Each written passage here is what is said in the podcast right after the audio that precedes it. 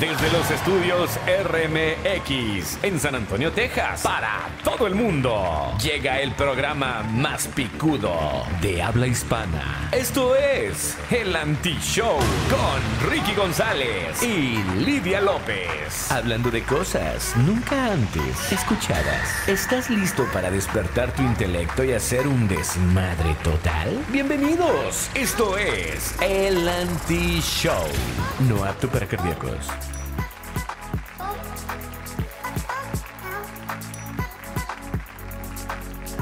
Hola, hola, buenas noches. Buenas noches. Hola, Bienvenidos hola. a la versión número 5349 y medio del Anti-Show. Ya estamos esta noche preparados para llevarte un show espectacular. Ya empezó aquel. aquel- Uh. Siempre dice lo mismo este panzón, ok, sí, sí, hombre. Es el mejor show que vamos a tener en todo lo que va del año. en todo, todo. En todo, todo. todo, Lo saluda su amigo Ricky González y esta noche estoy acompañado de mi compañera, la señorita Lidia López. Buenas noches, feliz martes. Ni te cases, ni te embarques, por favor. Oiga, de veras no es buena idea casarse en martes, ¿verdad? No, la verdad nada. que no, no. No. Algo, algo chido para hacer el martes, ¿qué será? No sé. No, nada. No hagan nada, por favor, solamente trabajen. Ver películas de Netflix, yo creo, ¿no? Sí, solamente. Solamente eso. No. Oiga, ¿cómo le fue hablando de Netflix? ¿Cómo le fue el resto del ah, inicio de semana, el lunes? ¿Qué hizo el- ayer lunes? Trabajar y trabajar y trabajar. La mera verdad que tenemos muchísimo trabajo ahorita, gracias a Dios. Y no pude ver la, la serie que nos había dicho Jerry. ¿Cuál era la de...? ah, ¿La de Pornhub? ¿Cuál, ¿Cuál de todas? es que ya no qué- de tantas cosas que hablamos, oiga. No me acuerdo cuál, se- no, cuál era, pero creo que era la de... Behind Her Eyes. No, ya la vi. ¿Oh, ya la viste? No, no la he visto todavía. Ay, no, hombre, No me la. No me acuerdo cuál era. Pero pues bueno. Pero no, no tuve tiempo. ¿Y usted? No tuvo tiempo. ¿Cómo no, yo, lunes? yo sí trabajo. Este, yo no tengo tiempo mucho de ver, Sí. de ver televisión. Pero este, no trabaje tanto, oiga, ya, consíguese un marido que tenga trabajo. Fíjate que sí lo tengo, gracias a Dios, es muy buen marido, pero me gusta mucho trabajar. Lo siento mucho, me gusta mucho trabajar. Bueno, pues entonces no se queje. Yo no me estoy quejando. Bueno, pues esta noche, este. Vamos a tener un show espectacular porque tenemos este, las historias de terror. Hoy me vine vestida de bruja. Así se vino la semana pasada también. Ah. Era Así me- Halloween. Así me, la así me he visto todos los días yo. Ya todos los días así de plano. así de bruja. Ya, y luego las, enseña las uñas así a la, la- la- a la cámara. Miren, o sea, lo ver, que es no lavarse las manos. Esas son las uñas negras, niños. Eso es lo Niños, que les pasa porque no se lavan las manos. Si no, se, se les queda el sushi atorado ahí adentro de las uñas. Ay, híjole, mano. Oiga, por si no lo sabía, ya regresó el agua en San Antonio y ya puede no, bañarse. Yo sé, pero me da hueva. yo sé Bueno, que sí. queremos este darle la bienvenida a toda la gente que nos ve en YouTube, Sí. en el ah, Facebook Live. Usted sabe, somos este importantes y ahora ya que también ya estamos con la versión podcast en Spotify y en Apple Podcast. ¿Escucharon? Si Así quieren escuchar sí. mi, mi hermosa voz, ya saben dónde escucharme. En el teléfono. Ahí merengues. Es, si usted quiere ir a, a vernos ahí, está bien fácil. El antishow, el antishow.com backslash Spotify o el antishow.com backslash Apple. Cualquiera de esos dos, si nos lo va a llevar al canal, o búsquenos ahí en el, en el Apple Podcast, ahí nos va a encontrar. En el ah, po- Spotify, ahí también nos puede encontrar. Nada más google, haga el search, el, el anti-show, y ahí va a encontrar todos los episodios. Y fíjese que, que es un agasajo tener la versión podcast, porque digamos que usted no tuvo chance de, de ver el show porque estaba viendo La Rosa de Guadalupe. Ajá. Bueno, imagínese, se va al carro y cada, Y cada lo rato que va a manejar al trabajo. Cada riato. Ajá, A dale. cada riato. A cada riato. Es que estaba pensando en otra En cosa. la riata. Eh, usted es la que estaba pensando No, en eso. yo no estaba pensando Entonces puede eso. subirse y puede poner un pedacito y así como le gusta a usted el pedacito. Pero no sé, ya sabe cómo hacerle, ¿no? Váyase ahí a. Spotify o a Apple Podcast. Ahorita Jerry le va a dar más detalles ahí en, en profundo, en profundidad. en profundidad. Oiga, ¿está lista para el show de hoy, pues esta noche? Estoy muy emocionada porque es uno de mis temas favoritos. sí, de veras, sí, así le gusta mucho el, lo, dark. lo dark, sí, ¿Es usted miedosa o no? Yo sí soy muy miedosa. Muy miedosa, la mera verdad. Pero si alguien me invita así de que vamos a a experimentar lo que es de, no sé, de... No, ya está metiéndole sexual usted otra vez. No, no, no sexual, no, lo paranormal me llama mucho la atención, la verdad. Por más que me asuste, me gusta. O sea, lo van a invitar, la está oyendo ahorita el, justiciero, ¿eh? Ah. Y luego la va a querer invitar a un show y lo va a estar, ay, no, no, gracias. Ay, no, me da miedo. ya lo acompañé una este, vez. Vamos a hablar de, de eso ahorita que entremos este, después de este, nuestro sponsor de esta noche, porque este, hay, hay una, una, una, entidad aquí en, el estudio. Mm. Luego le, le, platico, ¿ok? Vamos a darle la bienvenida a nuestro sponsor de esta noche, que eh, el señor eh, Vicente Quintana eh, que tiene un mensaje para nosotros. A ver si ya está listo ahí. Vicente, buenas noches, ¿cómo estás? Buenas noches, don Vicente. Buenas, buenas noches. Lidia. Saludos, eh, Ricky. Gracias por invitarme a este programa Anti-Show. ¿Cómo están? Muy bien, gracias a Dios. ¿Cómo estás, Vicente? ¿Qué es lo que traes de nuevo? ¿Qué es lo que andan haciendo? Este, ustedes están igual pues, que Lidia, no paran de trabajar. Pues hoy tenemos algo especial, es algo muy único, especial. Esta noche le vamos a presentar parte de nuestros proyectos unos proyectos que ya salieron al mercado y es único, es individual, pero es específicamente para un tipo de cliente bajo un perfil específico. Hemos preparado una propuesta de alto valor para especialmente para, para unos clientes en específico. Y en primer lugar, estos clientes tienen que cumplir con tres facetas. En primer lugar, tienen que tener un alto deseo de capacitación y educación, deseo de crecimiento y desarrollo a nivel empresarial, pero sobre todo tener disposición a la prosperidad. A ver, vamos a ver esto, vamos a ver esto rapidísimo para antes de que continúe, ¿ok? A ver, vamos a ver. Claro que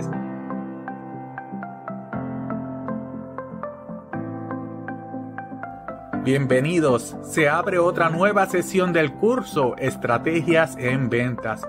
Vamos a escuchar a algunos de nuestros participantes cuál fue su experiencia. Excelente, bien empoderada. Nosotros pudimos recibir y percibir ese momento de que cómo nosotros debemos de actuar y siento que fue una experiencia excepcional que nos ha subido a otro nivel. Hemos incrementado nuestro nivel de sabiduría para poder seguir subiendo y creciendo en nuestros negocios. Si no escalas la montaña, jamás podrías disfrutar del paisaje. Soy el doctor Vicente Quintana y quiero invitarles a que puedan formar parte de esta extraordinaria experiencia. Regístrese para la próxima sesión del curso Estrategias en Ventas comenzando el 2 de abril del 2021. Para más información, comuníquese al teléfono 210-236-1001. Ahí lo tienen. Ah, muy bien. Ahora sí. Ahora sí, danos este en detalle. Es un curso. Este. Obviamente, pues dame todos los detalles para que la gente que está interesada que vaya, ¿no? Claro, claro. Si yo tuviera la oportunidad de hacer mi mayor, o sea, una presentación irresistible y tuviera 10 minutos para convencer a un gran público?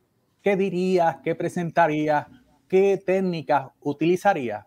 Pues precisamente hace un tiempo atrás yo tuve una confrontación con una persona al cual era una persona al cual no tenía disposición, no tenía disposición para emprender, pero sí tenía como emprendimiento ese sueño, un sueño de emprendimiento. Cuando yo converso con esta persona, esta persona me relata su vida, su historia. Y esta persona comenta que tenía una vida donde no era fructífera, una vida donde era de escasos recursos, que sus familiares vivían en pobreza, pero sobre todo que había sido víctima de las circunstancias, específicamente por aquellas que no tenía control. Y esta persona se refugiaba bajo aquellas personas que estaban en el alcoholismo, en droga, esas personas que trataban de llenar sus vacíos emocionales con esta sustancia, ¿verdad? Que intoxicaban sus cuerpos. Y cuando escucho la historia me impactó porque me relacionaba con él porque era una persona que había pasado por muchas dificultades y especialmente por la escasez del dinero. Había pasado mucha hambre, mucha necesidad y su vida era como una película de terror porque todo lo que le llegaba era malo, malo, malo, malo en el sentido en que todo lo que emprendía fracasaba fracasaba, se disponía a caminar y como que no llegaba a esa distancia. Y basado en esta pregunta que yo le hice, encaminé un propósito. Yo le pregunto cuáles son tus sueños, cuáles son tus metas, cuáles son tus aspiraciones.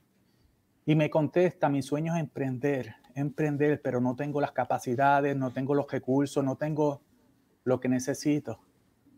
Y precisamente en la historia de este personaje hemos diseñado un curso, pero solamente específico para estas personas que le va a otorgar valor, porque es un curso de capacitación para personas que quieren emprender o desarrollar su negocio a un nivel más elevado, que tengan ansias, sed de crecimiento, de prosperidad.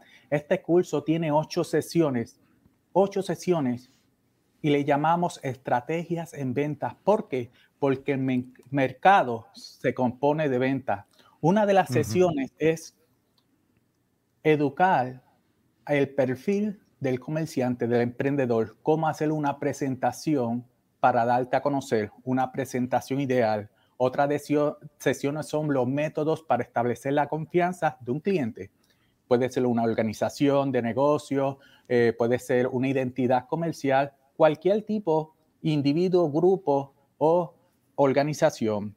La tercera sesión se llama el método para hacer una presentación irresistible de forma tal que su propuesta adquiera valor.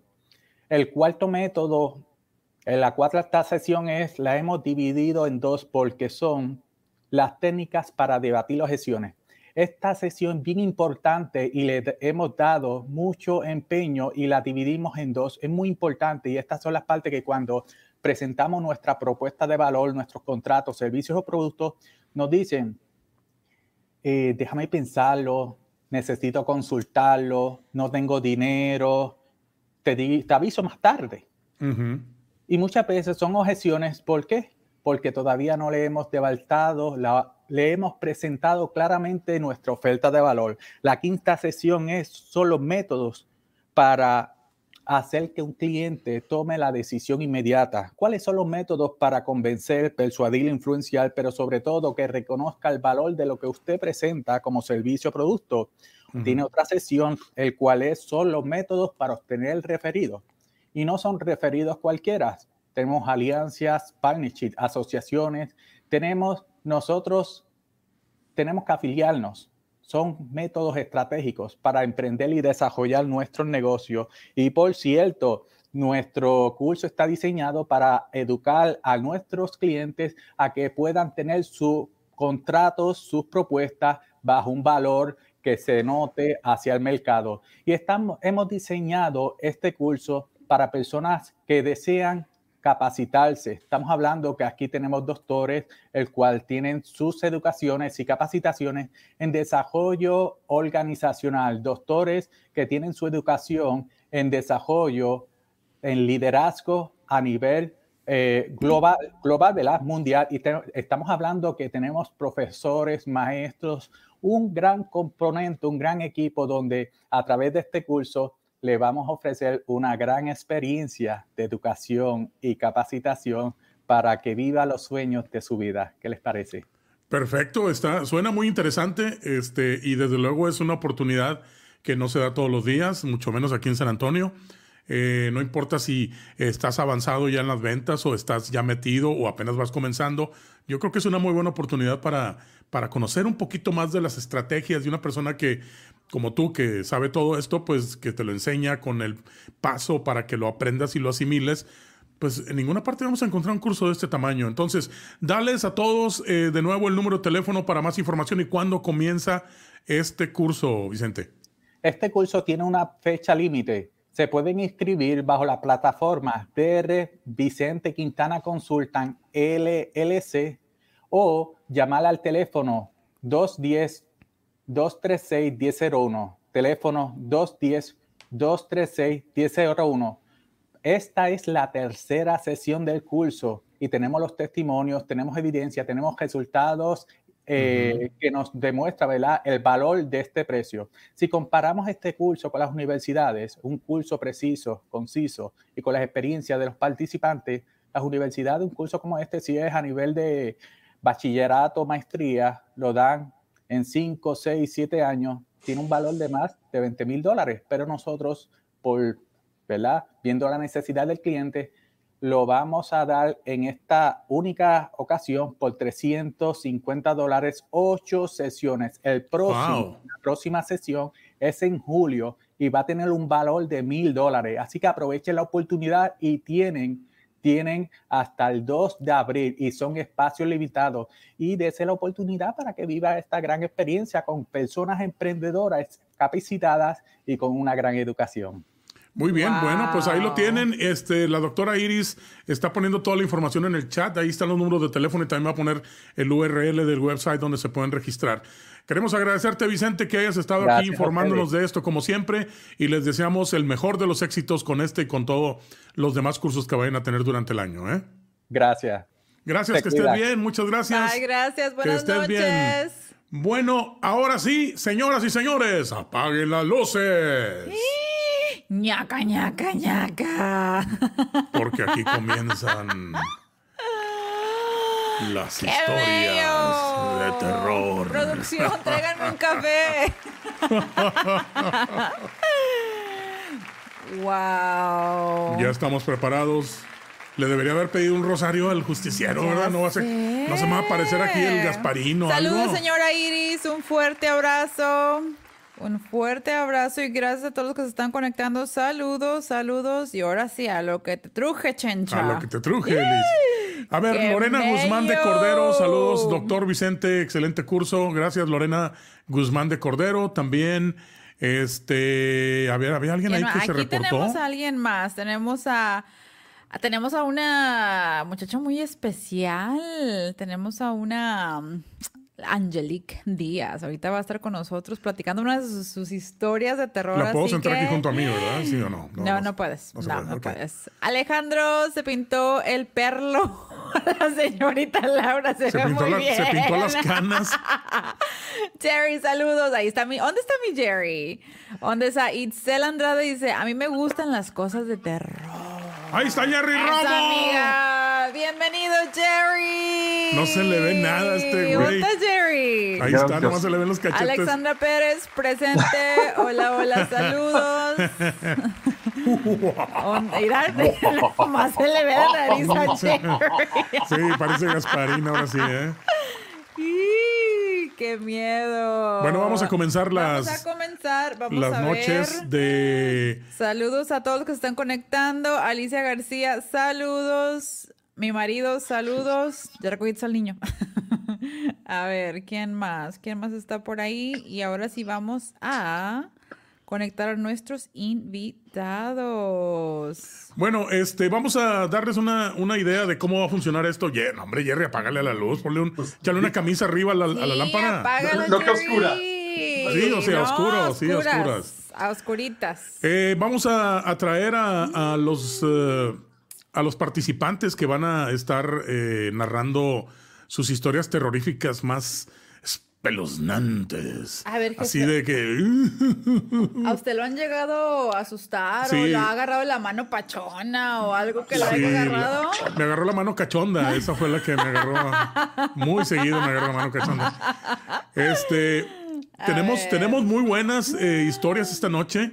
No solamente nosotros tenemos invitados que se van a conectar y van a compartir este, las historias que están. Ándale, Jerry, ahora sí. Sí, alguien de ustedes tiene alguna historia, por favor, ahí ahorita vamos a poner el link para que se conecten. Si no quieren que su cara se vea, solamente díganos para que solamente escuche su voz. Si son penosas como yo, para no poner su cara y solamente escuchar su voz y que ustedes nos ra- nar- narrarren- nos narren su historia. A ver, déjame, déjame se lo digo en español yo. A ver, dale, por favor. O sea que si usted no quiere, si usted no quiere que se le vea su cara porque le da miedo, le da pena, Sí. lo único que tiene que hacer es que cuando se conecte, no le dé permiso a la cámara, nada más al micrófono. ¿Verdad, Jerry? Como dijo Talía, pero es que, es que quiero oír tu voz. Quiero oír tu voz. Sí, si no le da, ¿verdad? o sea, vamos a ver. Ya tenemos a la primera chica, se va a conectar con video y todo el rollo. ¿Sí? A ver, Sí, dime se le si. quitó la pena. Está bien chula la huerca esta. Pues claro, es mi prima. Ok, vamos a, a traerla. Ella tiene una historia para nosotros. Tiene mucha luz. Debería haberlo hecho así más, más tétrico el asunto. Que se mete en el closet. No, pues luego después para salir. Vete al panteón. Luego le van a hacer como Jerry. Salió, acaba de salir del closet. Un aplauso para ella. Ella se llama Angie. Hola, hola. Bienvenida. Saludos. ¿Cómo ¿Sí me andamos? Angie, ¿de dónde, Sí. de dónde me, de dónde me contactas, Angie? Este, desde San Pedro de las Colonias Coahuila. San, San Pedro de las Colonias Coahuila. Este, ¿tienes un relato de terror para nosotros? Mira, tengo varios, pero creo que voy a comenzar con uno local. Ok, muy bien. Adelante, el micrófono es tuyo. Gracias.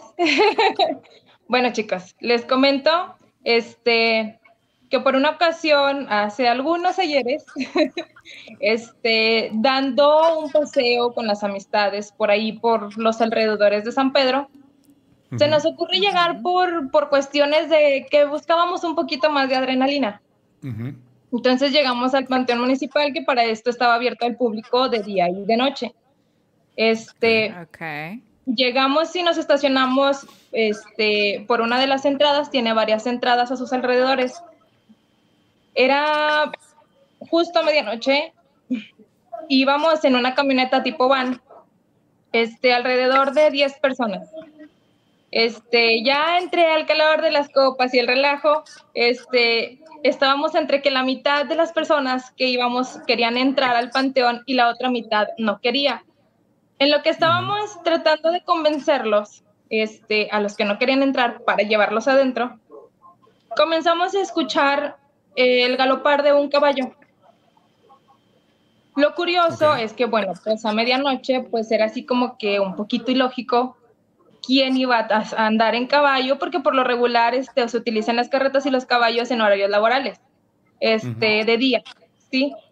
Y se nos hacía muy extraño y lo que se nos empezó a hacer más extraño era de que se escuchaba a lo lejos y se escuchaba y se escuchaba, pero nunca llegaba. Nunca se alcanzaba a ver la, la- los caballos. Solamente se oía el Este- galopar de ellos. Sí, se escuchaba el galopar, pero, o sea, duró bastante tiempo. O sea, tú dices, o sea, ya tiene como 20 minutos que se escucha, no se puede escuchar desde tan lejos como para que todavía no llegue aquí a donde estamos nosotros. ¿No será el caballo Bueno. blanco de Napoleón Bonaparte? Yo creo que no, porque yo blanco no lo vi. Fíjate que O sea, ¿lo Yo viste? veo blanco. creo, creo que yo he escuchado esa, esa, esa, esa narrativa, la he escuchado en, en Guadalajara también, güey, del famoso caballo ese. Adelante, mija. A Adelante. ver, a ver, a ver. En serio, esa no me la sabía. Bueno, Perdón por la interrupción de- del jefe. No, no, no. Dale, continúa. sí, ya, ya lo conozco. Ya. A ver, dale, prima. A ver si las invito otra vez, eh, a las dos. Dale, prima, dale. Después- Antes de que nos vuelvan a regañar. Ya sé. Bueno, sigo. Este, uno de los, de los que nos acompañaba se comenzó a poner exageradamente nervioso Ujú. Y no nos quiso decir por qué. Ante tanto cuestionarlo, como que ya le en- entra en, tono de pánico y decide subirse a la camioneta. Pues bueno, ya entre que no se quisieron este, meter al panteón las demás chicas, este, estábamos en eso de que ya nos estábamos decidiendo de que quien quisiera se esperaba en la camioneta y los más aventureros, pues sí nos íbamos a adentrar al panteón. Pues resulta que en eso, este, se empezó a escuchar más fuerte el, el galope del caballo y volteamos y, y, este y se alcanza a ver un, un caballo este, a espaldas de la camioneta. Entonces cuando lo vemos, nos entra así como que el miedo de que, bueno, o sea, ya tenía mucho que se escuchaba, se dejó de escuchar un momento, ¿por qué se escucha ahora? Y este, y bueno, entra más en pánico esta persona, este, y se mete al, al, al- a, la, a la camioneta. Niños. y este, de hecho, este, a ver, ¿me permiten? Sí, Regáñalos, sí, claro. prima. No, ¿cuál- Estaban cabalgando, le estaban haciendo el caballo. 44 Este, doritos ya, después. Ya, ya volví, ya volví. ya. A ver, dale. Bueno, este, me quedé en que entra en pánico esta persona y hace, hace, o sea, prácticamente se pone en posición feto. Este, sí, o sea, ya, ya se cubrió la cara, ya no habló, ya no dijo nada. Este, se va acercando la carreta así por donde estaba estacionada la camioneta. Y lo extraño fue de que este, todos lo volteamos a ver, pero por separado nos causó controversia de que nadie le alcanzaba a ver el rostro. A el jinete. Este, O sea, no tenía cabeza. No, cabeza sí tenía. Se veía No- toda la no se le veía el rostro. Y llevaba sombrero, pero el rostro no se alcanzaba a ver. Y la calle no estaba tan exageradamente oscura como para que no se le alcanzara a ver. Ok. Total, entran de uno en uno en pánico y se van subiendo a la camioneta. Entre ellos yo. Ah, o sea, qué fácil. Bueno, este, ya nos metemos todos a la camioneta y hubo un valiente que optó por ir a seguir la carreta. La carreta nos pasó por un lado de la camioneta ya cuando estábamos todos adentro de la camioneta y sale el valiente que va y persigue la carreta. Entonces, la carreta lo que hace es que va a dar vuelta por, por espaldas del panteón municipal donde ya no hay este sector habitacional se decide esta persona y lo sigue. Entonces, al momento en que da, da vuelta la carreta, es cuando lo, lo- lo alcanza este, mi compañero, el que decidió ir, emprender la investigación. Shh, perro.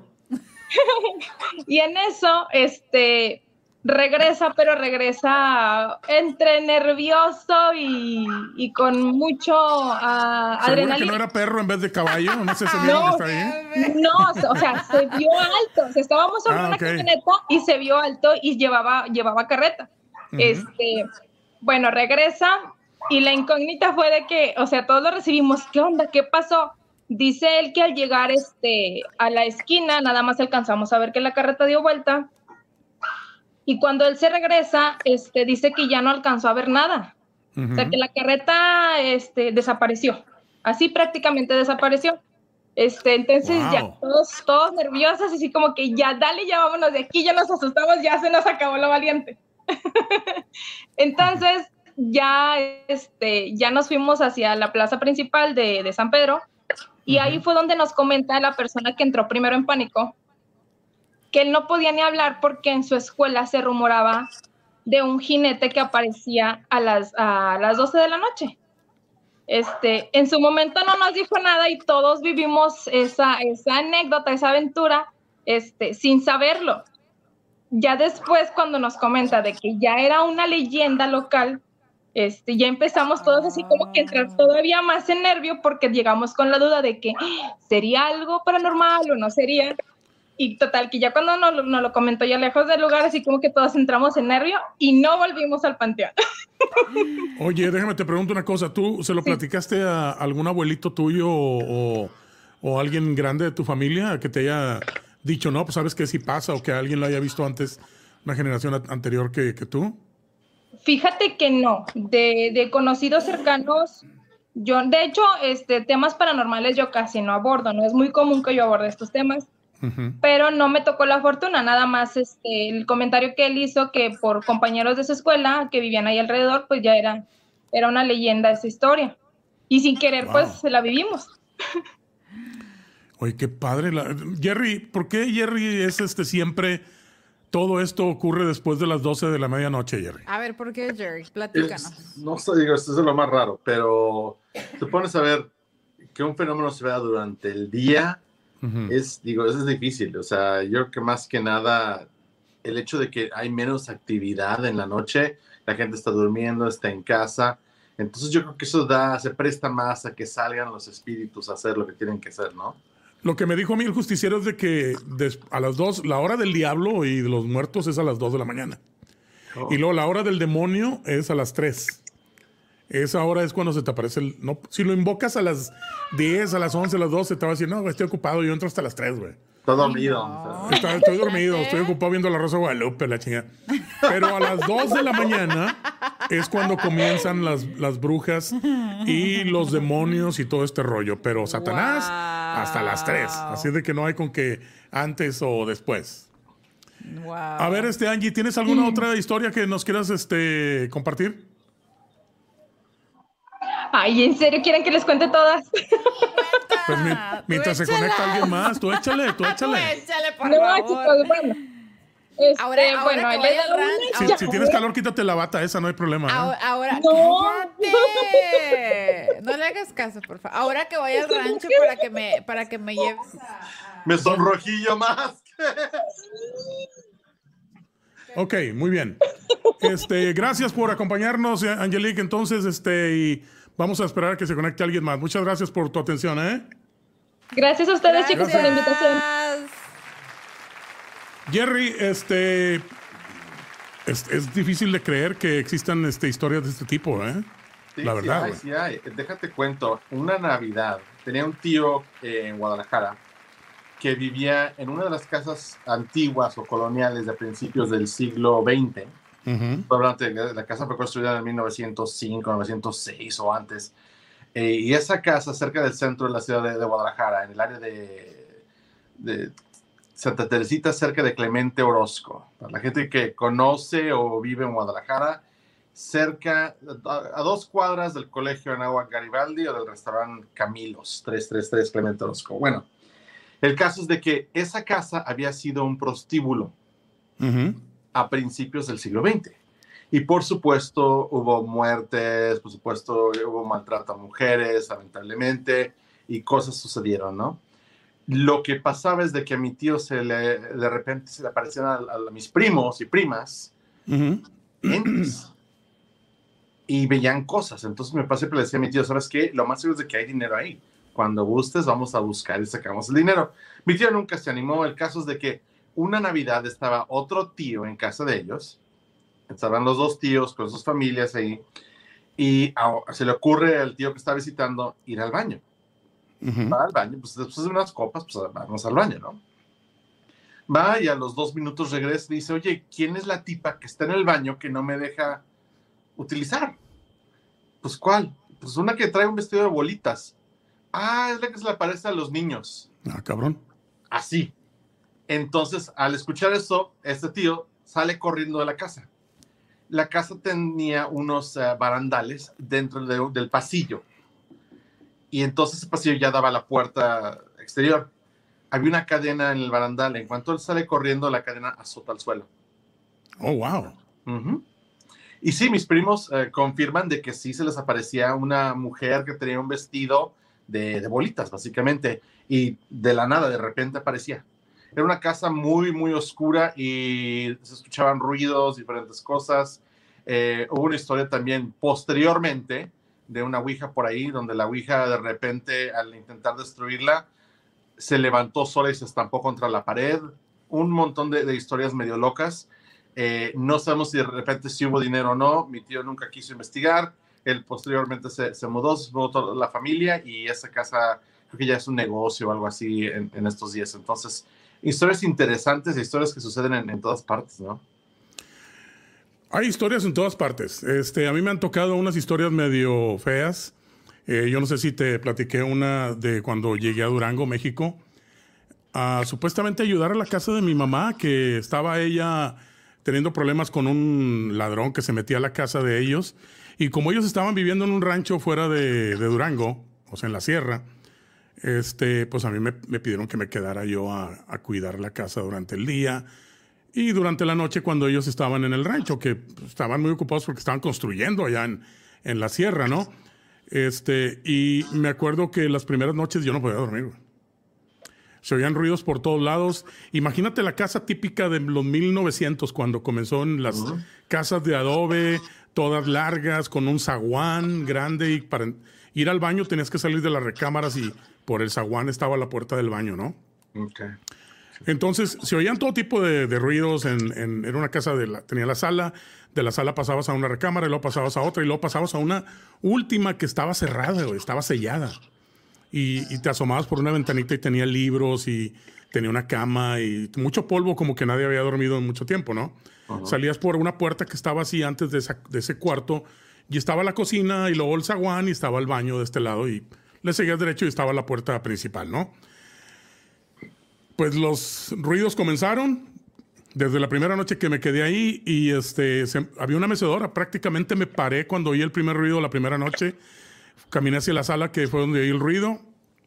Había una mesa como un hexágono grande y estaba una mecedora, güey, y la mecedora se estaba moviendo sola, güey. Se estaba meciendo.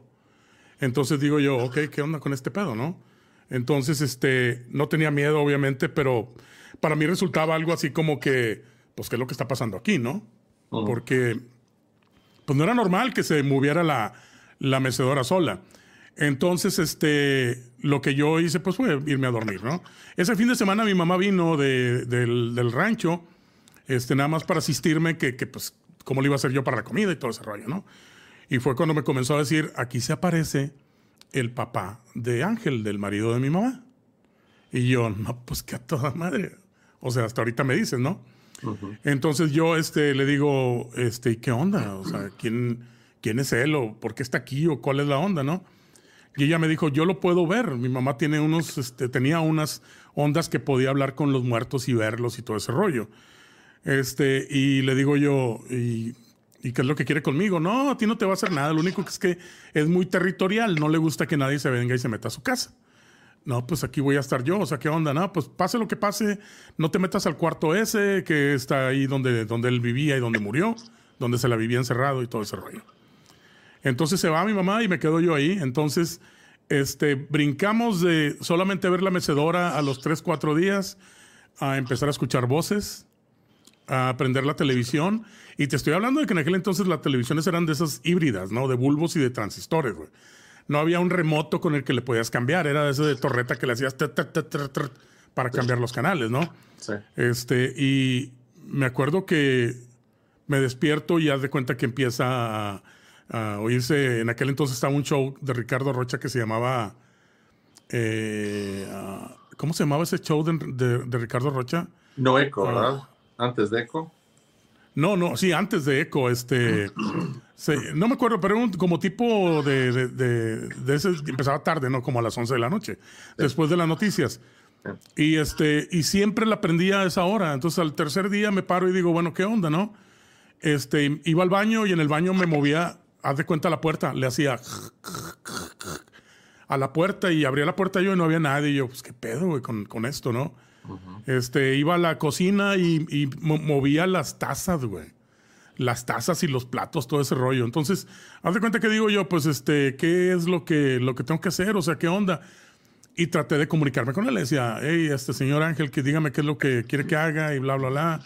¿Qué es lo que tengo que hacer? ¿Qué es lo que quiere? Total de que no. Llegó un momento en que ya no era el, no era el miedo, era la incomodidad de que me dormía cinco minutos y me despertaba un ruido, ¿no? Entonces yo dije, ¿sabes qué? Pues no voy a. Pues no voy a dormir. Me la voy a pasar despierto toda la noche y voy a dormir en el día. Y eso fue lo que empecé a hacer.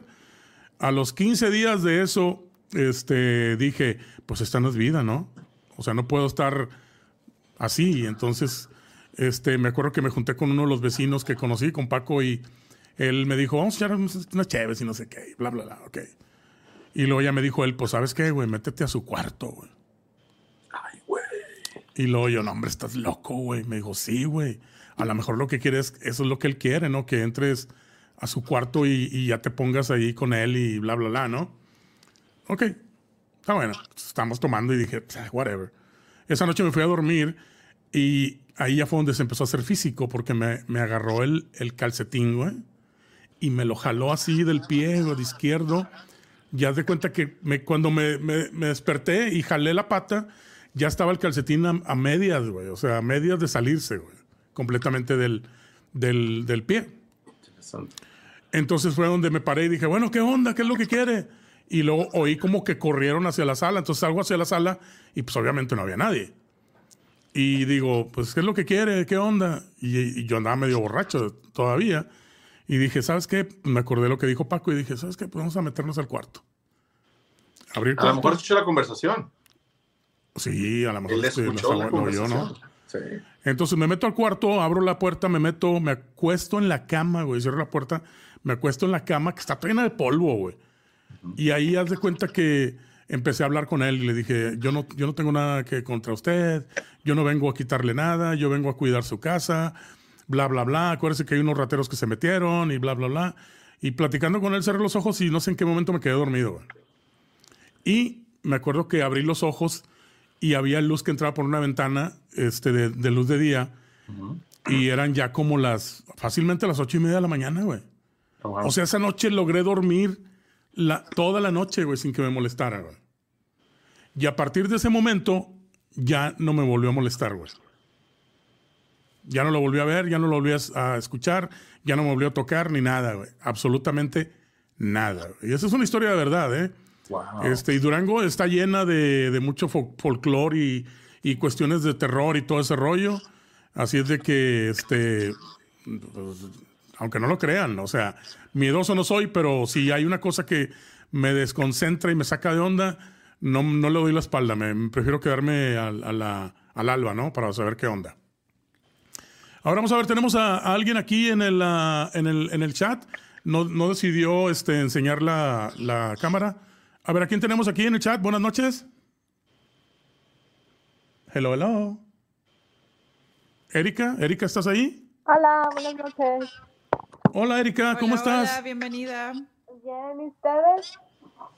Muy Bien. bien. muy bien. Muy buenas noches. ¿Cómo estás? ¿Bien? ¿Todo bien? Bien, bien, gracias. Sí, todo bien. ¿Tienes alguna historia para nosotros?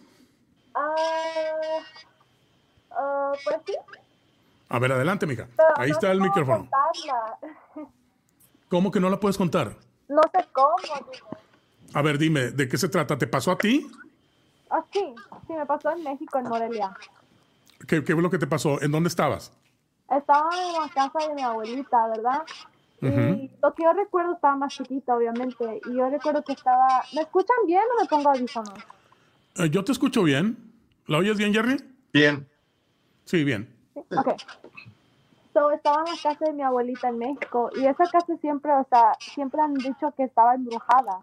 Ujú. Y yo me recuerdo que yo siempre tenía hasta sueños así feos, como de terror. Pero um, una vez estábamos en la casa, estábamos dormidas yo y mi hermana, teníamos un cuarto juntas, ¿verdad? Y me Ujú. recuerdo que mi cama estaba por la ventana y la ventana estaba, de cuenta, grande. Estaba como las ventanas donde te sientas, Ujú. Que están bonitas, todo, era una ventana de esas. Y yo estaba acostada allí, estaba dormida. Y recuerdo que escuché como un, like, knock, pero duro, like, really, really hard, como bien duro. Y la puerta de nosotros era de fierro, entonces escuchaba más. Y recuerdo que miré por la ventana y era un señor, era un señor con una gorra, ¿verdad?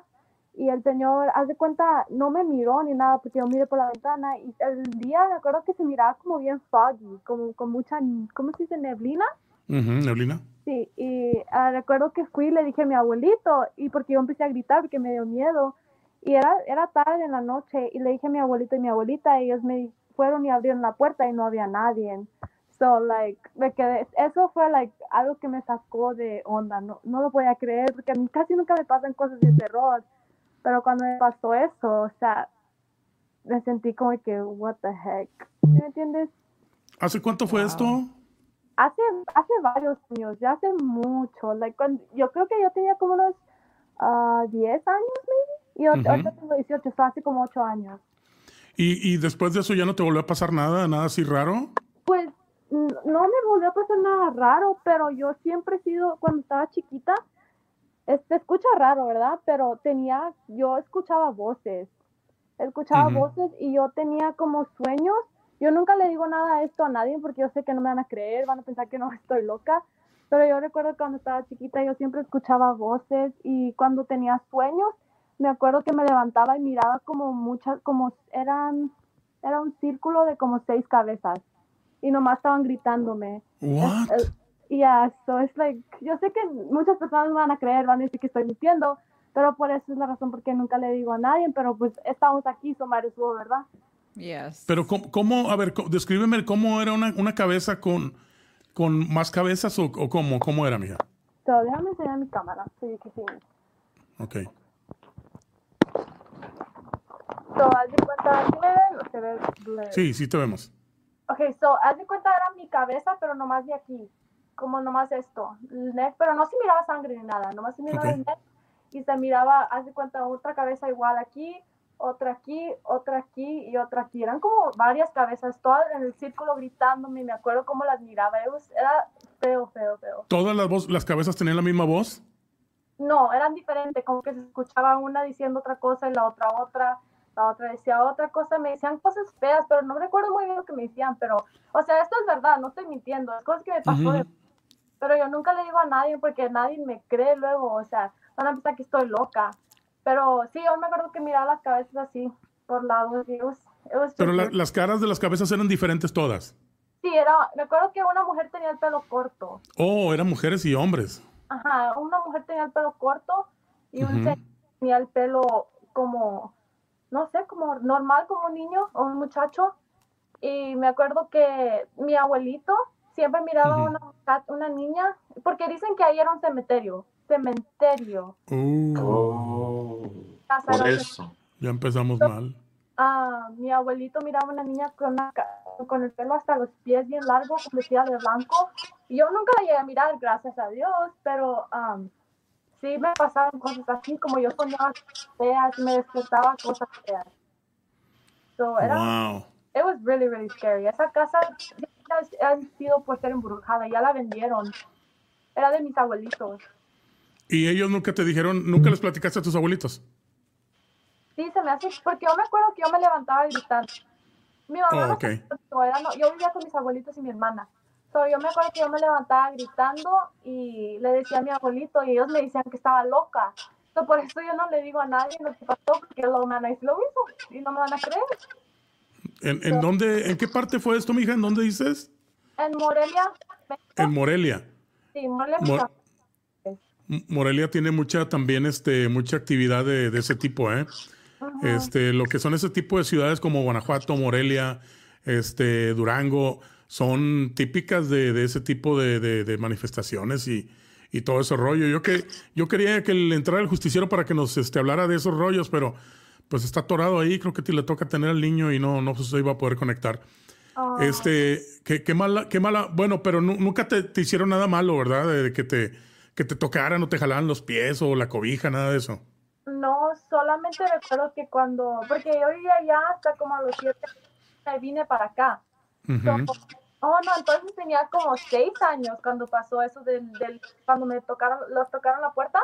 Ujú. Tenía como unos seis años o cinco, pero me acuerdo bien que pasó eso. Yo le digo a mi hermana y dice, yo no me acuerdo.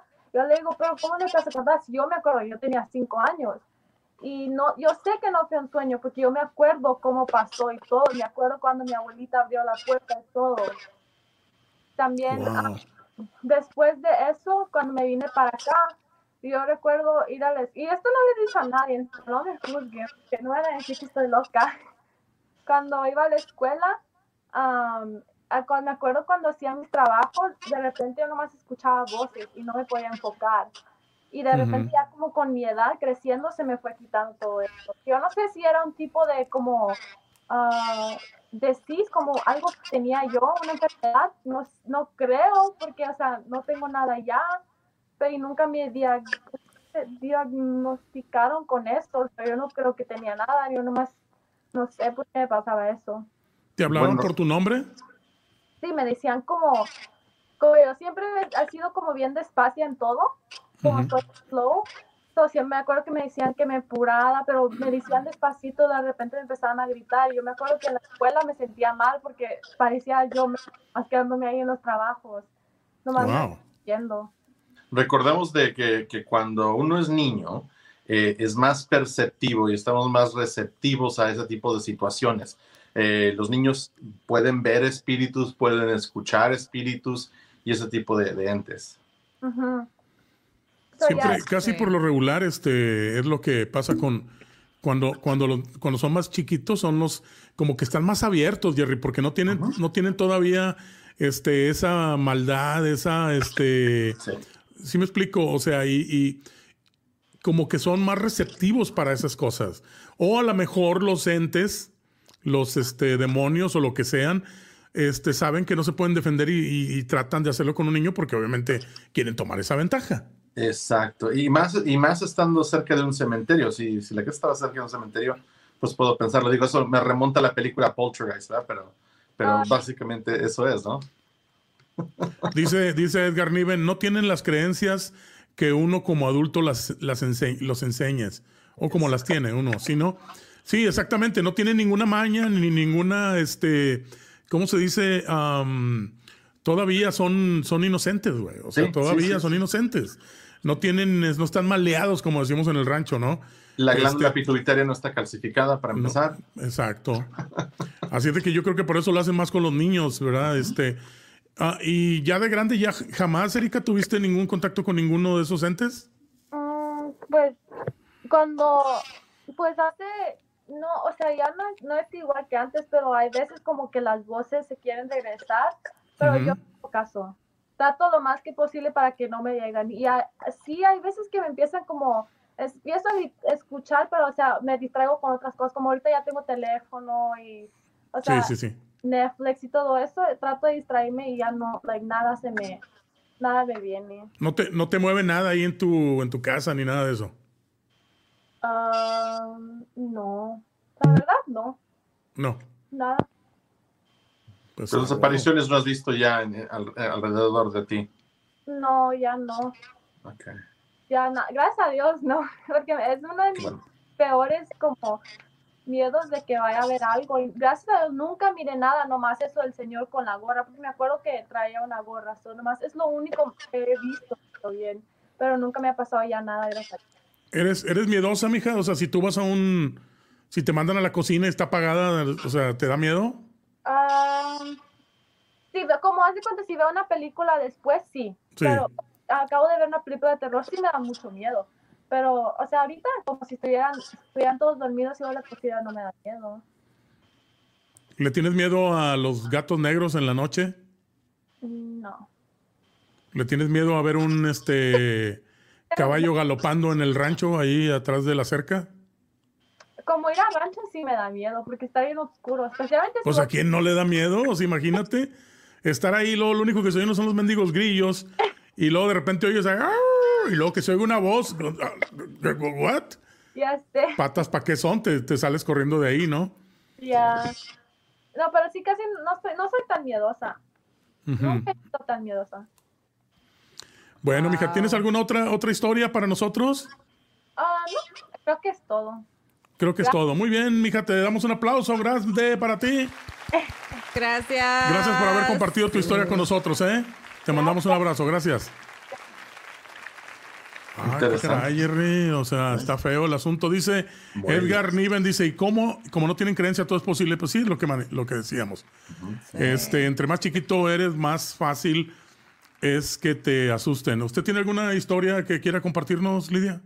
No, fíjate que no, no, as- así que me haya pasado a mí personalmente, gracias a Dios no, porque yo soy muy miedosa. Una que otra cosa que sí que pasa de que, que nos prenden la tele o que de repente así cosas, pero así que yo haya visto algo, no. Pero sí soy de mucho de las sensaciones, como que sientes cuando alguien, te está viendo o ese tipo de cosas, sí. Y más donde trabajo. O sea, abro el spa y se siente una sensación horrible, horrible. Y mucha gente sí dice que, que sí, que han visto a un, a un hombre, que han visto una señora, hasta que han visto a un niño. Pero hasta ahorita, gracias a Dios, yo no, no he visto absolutamente nada. Pero has tenido la sensación así como que de repente te da Sí. escalofrío. Sí, la sensación sí. Cada vez, cada mañana que estoy ahí, o a veces que tengo que ir a la noche a dejar o a mover o X cosa, no, se siente horrible, horrible. Tengo que prender todas las luces de todo el spa completo porque no. Ay, mm, me da mucho, me da mucho miedo, la mera verdad. Ahora, ¿qué, es- qué tipo de ruidos escuchas? Ah, Es como ahí haz de cuenta que tenemos muchas puertas por todos los cuartos que tenemos. Se escucha cuando abren la puerta. O cuando cierran como los, los towel warmers, donde ponemos las toallas para los masajes. Cuando se, o sea, se cierran así de la nada. Y Oh, voy wow. y checo y esas están abiertas. Ni si- o sea, porque siempre dejamos absolutamente todo abierto. Y es algo de que, o sea, se cierran. Voy y checo y no absolutamente nada. O a veces, o sea, tenemos la- nuestro laundry room. Se escucha que las máquinas están, se escucha el pi, pi. Cuando termina la máquina, Sí. voy, todas las máquinas apagadas. Y así. Pero yo pienso que a lo mejor es porque estoy tan impuesta a estar en, es- estar en ese spa que, o sea, que se quedan las, o sea, todo, ¿me entiendes?, en, en las paredes. Y cuando está todo silencioso, pues se me hace que eso es lo que, lo que se escucha, es lo que yo digo. Pero Que tú no qué crees que es autosugestión o crees que realmente son energías que se quedaron ahí? Son energías que se quedaron ahí. Sí. Ok, Sí, ok. una, una vez sí, cuando ah, estábamos ahí en el spa, cerramos y todo, cuando me quedaba esta noche, fuimos al bar de un lado, a Half Dotties. Sí. Fuimos a, a- a tomar ahí con, con los managers de ahí, esto y que el otro. Y, o sea, yo les dije, solamente voy de voladita a, a dejar unas cosas en el spa para no traerlas cargando conmigo. Y pues dije, no, pues entro de una vez al baño.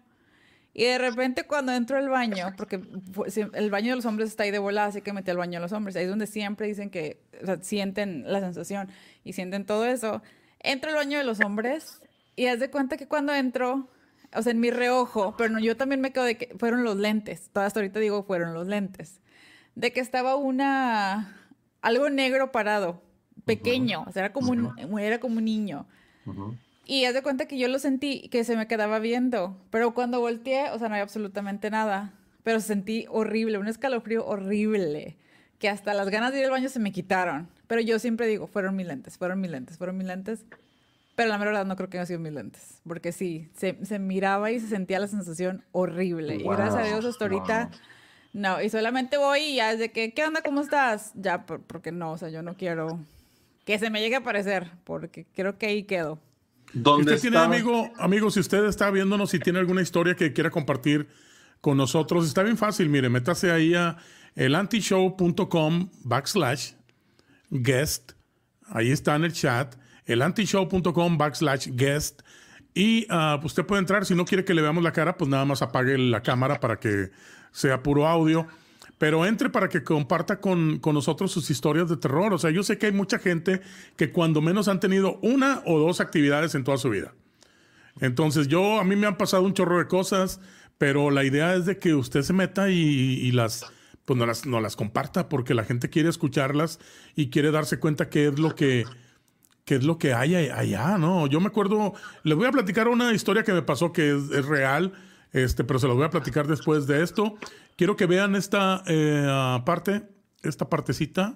Déjenme le muevo aquí para que la puedan ver. Eh, aquí está. Y luego ahorita les digo de qué se trata, ¿ok? Ahí viene, ahí viene, ahí viene. Está cargando. Es de bulbos, ahí viene.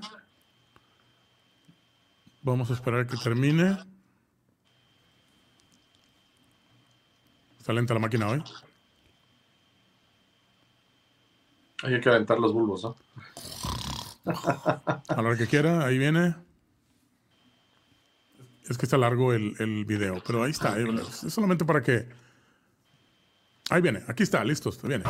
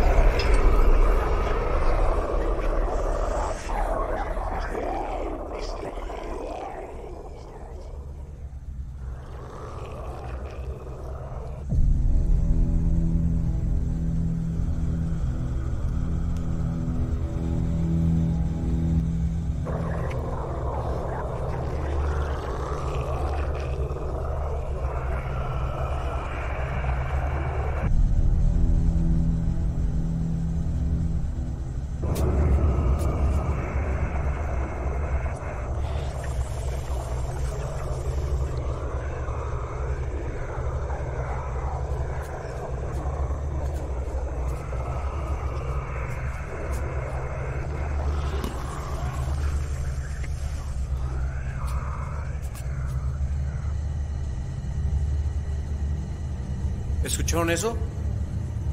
Se acercan pasos. Pensé que cambiaste las baterías. No funciona nada. ¿Quién está ahí? Voy a usar mi celular.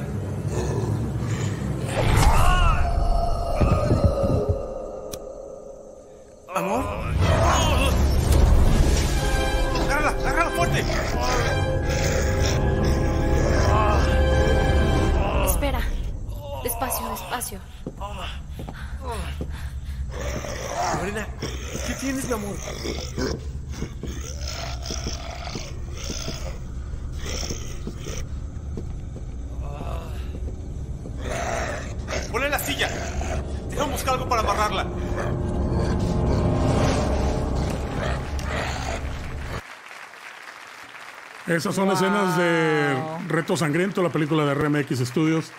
Ahí está en Hola Studios, ahí la puede ver toda completa la película. Este, ahí vimos a Patti Corres, a David Antonio Zelaya, a Macarena Montoya, a Eleazar Gámez y a José Raúl Corres en esa escena. Si la quiere ver completa, está en Hola Studios TV en YouTube. Ahí está la película Reto Sangriento. Es la película de terror que hicimos hace como 4 o 5 años, algo por el estilo. Wow. Jerry, este, bueno, déjame te platico la, la historia. La historia va así. Nosotros estábamos buscando, estábamos recién casados y estábamos viendo casa para comprar, Carla y, y un servidor. Y nos tocó ir en un área del 10, pero de aquel lado del, del, del mall. Fuimos a ver una casa y este, inmediatamente cuando la realtor abre la puerta, le quita el candado a la, a la puerta, entró ella, entró Carla. Y yo sentí así, inmediatamente sentí una, la- lo malo, ¿no? De ahí.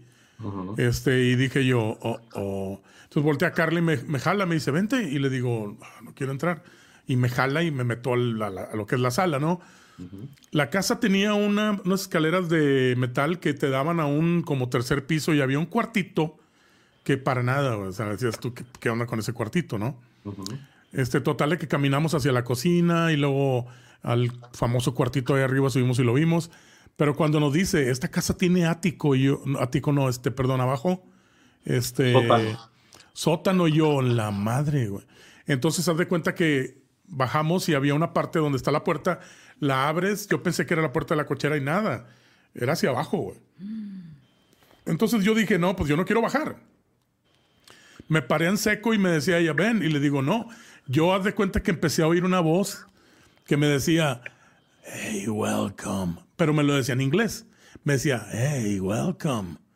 Y yo, la madre, ¿quién es este güey? Y se oía así, raspi la voz como de un viejito de unos 70 años. O sea, básicamente así, tal y como te lo puse ahorita. Hey, welcome. Así. Y yo, what the hell? Y me dice, le digo yo a Carla, le digo, "Ah, hay una voz, la acabo de escuchar. Y me dice ella, ok, baja ella con la Realtor y ven ahí al lugar. ah, Va, va, va, y se su- suben de nuevo. Ya le digo yo a la Realtor, este, vamos a, a platicar ella y yo, y luego ya le decimos qué onda, ¿no? Total de que este, nos subimos al carro y me dice ella, ¿qué onda? ¿Qué te pasa? Y le digo, pues sabes qué, es que escuché la voz y me dijo, hello, welcome, un viejito. Y me dice Carla, yo también sentí este medio raro cuando estaba ahí abajo, sentí como que como que alguien me estaba haciendo así en el en los brazos en aquí en esta parte, ¿no? Es que te tocan los puros pelos, ¿no? Así. Y le digo, "No, está medio feo, este no nos podrá sacar la información la, la realtor de la casa." Y dice, "Sí, sí, le voy a decir que me la que me la entregue." Entonces, haz de cuenta que yo, este, con la dirección y todos los datos, me meto a buscar en el, internet y este, y encuentro que ahí en esa casa, cuatro años antes, güey, se metió el, un señor, se metió este, un vato y se metió y se escondió ahí abajo y esperó a que llegara la señora con, este, con su papá, y había con su papá y con sus dos hijos, ella estaba, estaba divorciada y él esperó el, el pelado al que llegaran, se metió y haz de cuenta que el viejito es el que le tocó ir a, llevar la, la canasta de la ropa sucia para abajo, porque la señora iba a lavar y estaba primero bañando a las niñas para que se durmieran y luego ya iba a, este, a, a ponerse a lavar, ¿no? Entonces le dijo, papá, ayúdame con la canasta. Y "Ay, pues el señor va Pues el señor lo, le cortó la con un cuchillo, güey. En lo que bajó, lo, lo tasajeó. Este, y haz de cuenta que por eso el señor yo creo que hablaba así, como que le salía muy, muy apenas la voz, ¿no? Y luego después viene la señora y a la señora también la mata, pero la señora la mató y luego la violó y luego subió y violó a las niñas y mató a las niñas. Ese tipo. Entonces el tipo, según cuenta San Antonio Police Department, nunca lo encontraron, nunca lo agarraron. Y no hubo nadie que diga, pues este güey o este, nada. Detuvieron al ex marido de la señora, este, y haz de cuenta que le trataron de echar el- la culpa a él y él dijo, pues no, pues yo no, yo estaba en quien sea aquel lado, su este, coartada cuadraba y ya no le hicieron nada. Entonces el que está ahí, el que se quedó ahí, son este, ellos, lo- las niñas, la señora y el viejito en esa casa. Se Oh, sentía, wow. te lo juro, es lo más, lo más feo que yo he sentido en toda mi vida, este, algo así similar, de terror, de horror, el que alguien venga y se metan con, contigo. Déjame les digo yo una cosa, este, antes de que ah, eh, comen- comencemos y sigamos, sigamos con este tema. Yo no soy mucho de creer, yo soy, ah, no soy cristiano, no soy católico, no soy protestante, ni atalaya, ni nada de eso. Señores, yo soy este, Freemason. Eh, yo entré a la masonería desde que tengo 12 años de edad. Eh, mi papá me inició en la masonería, de la cual era él un grado muy elevado. Entonces, yo no creo en sacerdotes, ni en padres, ni en nada de eso. Eh, el que yo pueda entrar y, decir que, que siento y esto, créanme lo que yo siento cuando algo anda mal, inmediatamente me doy cuenta y me hablan. Dentro de la masonería tienes que pasar por diferentes, este, como educación donde te enseñan a abrir tu tercer ojo y bla, bla, bla, y bla, bla, bla. Entonces llevas, de, llevas diferentes categorías de, de- de- eso, ¿no? De entrenamientos. Y había uno donde me, le- me metieron lo que se le llama la metafísica, que son, eran un seis meses nada más. Y ahí fue donde yo dije definitivamente que pues ya no quería continuar con los grados porque fue cuando comencé a escuchar que me hablaban y me pedían ayuda, güey, cuando me estaba quedando dormido. güey. Me empecé a quedar dormido y de repente me decían, ayúdame. Y yo, ay, cabrón, y abría los, los ojos y decía yo, ¿quién? ¿Qué onda? Y luego me empezaron a hablar por mi nombre. Fui a ver a una señora que supuestamente era una bruja, que sabía mucho y que mamá café.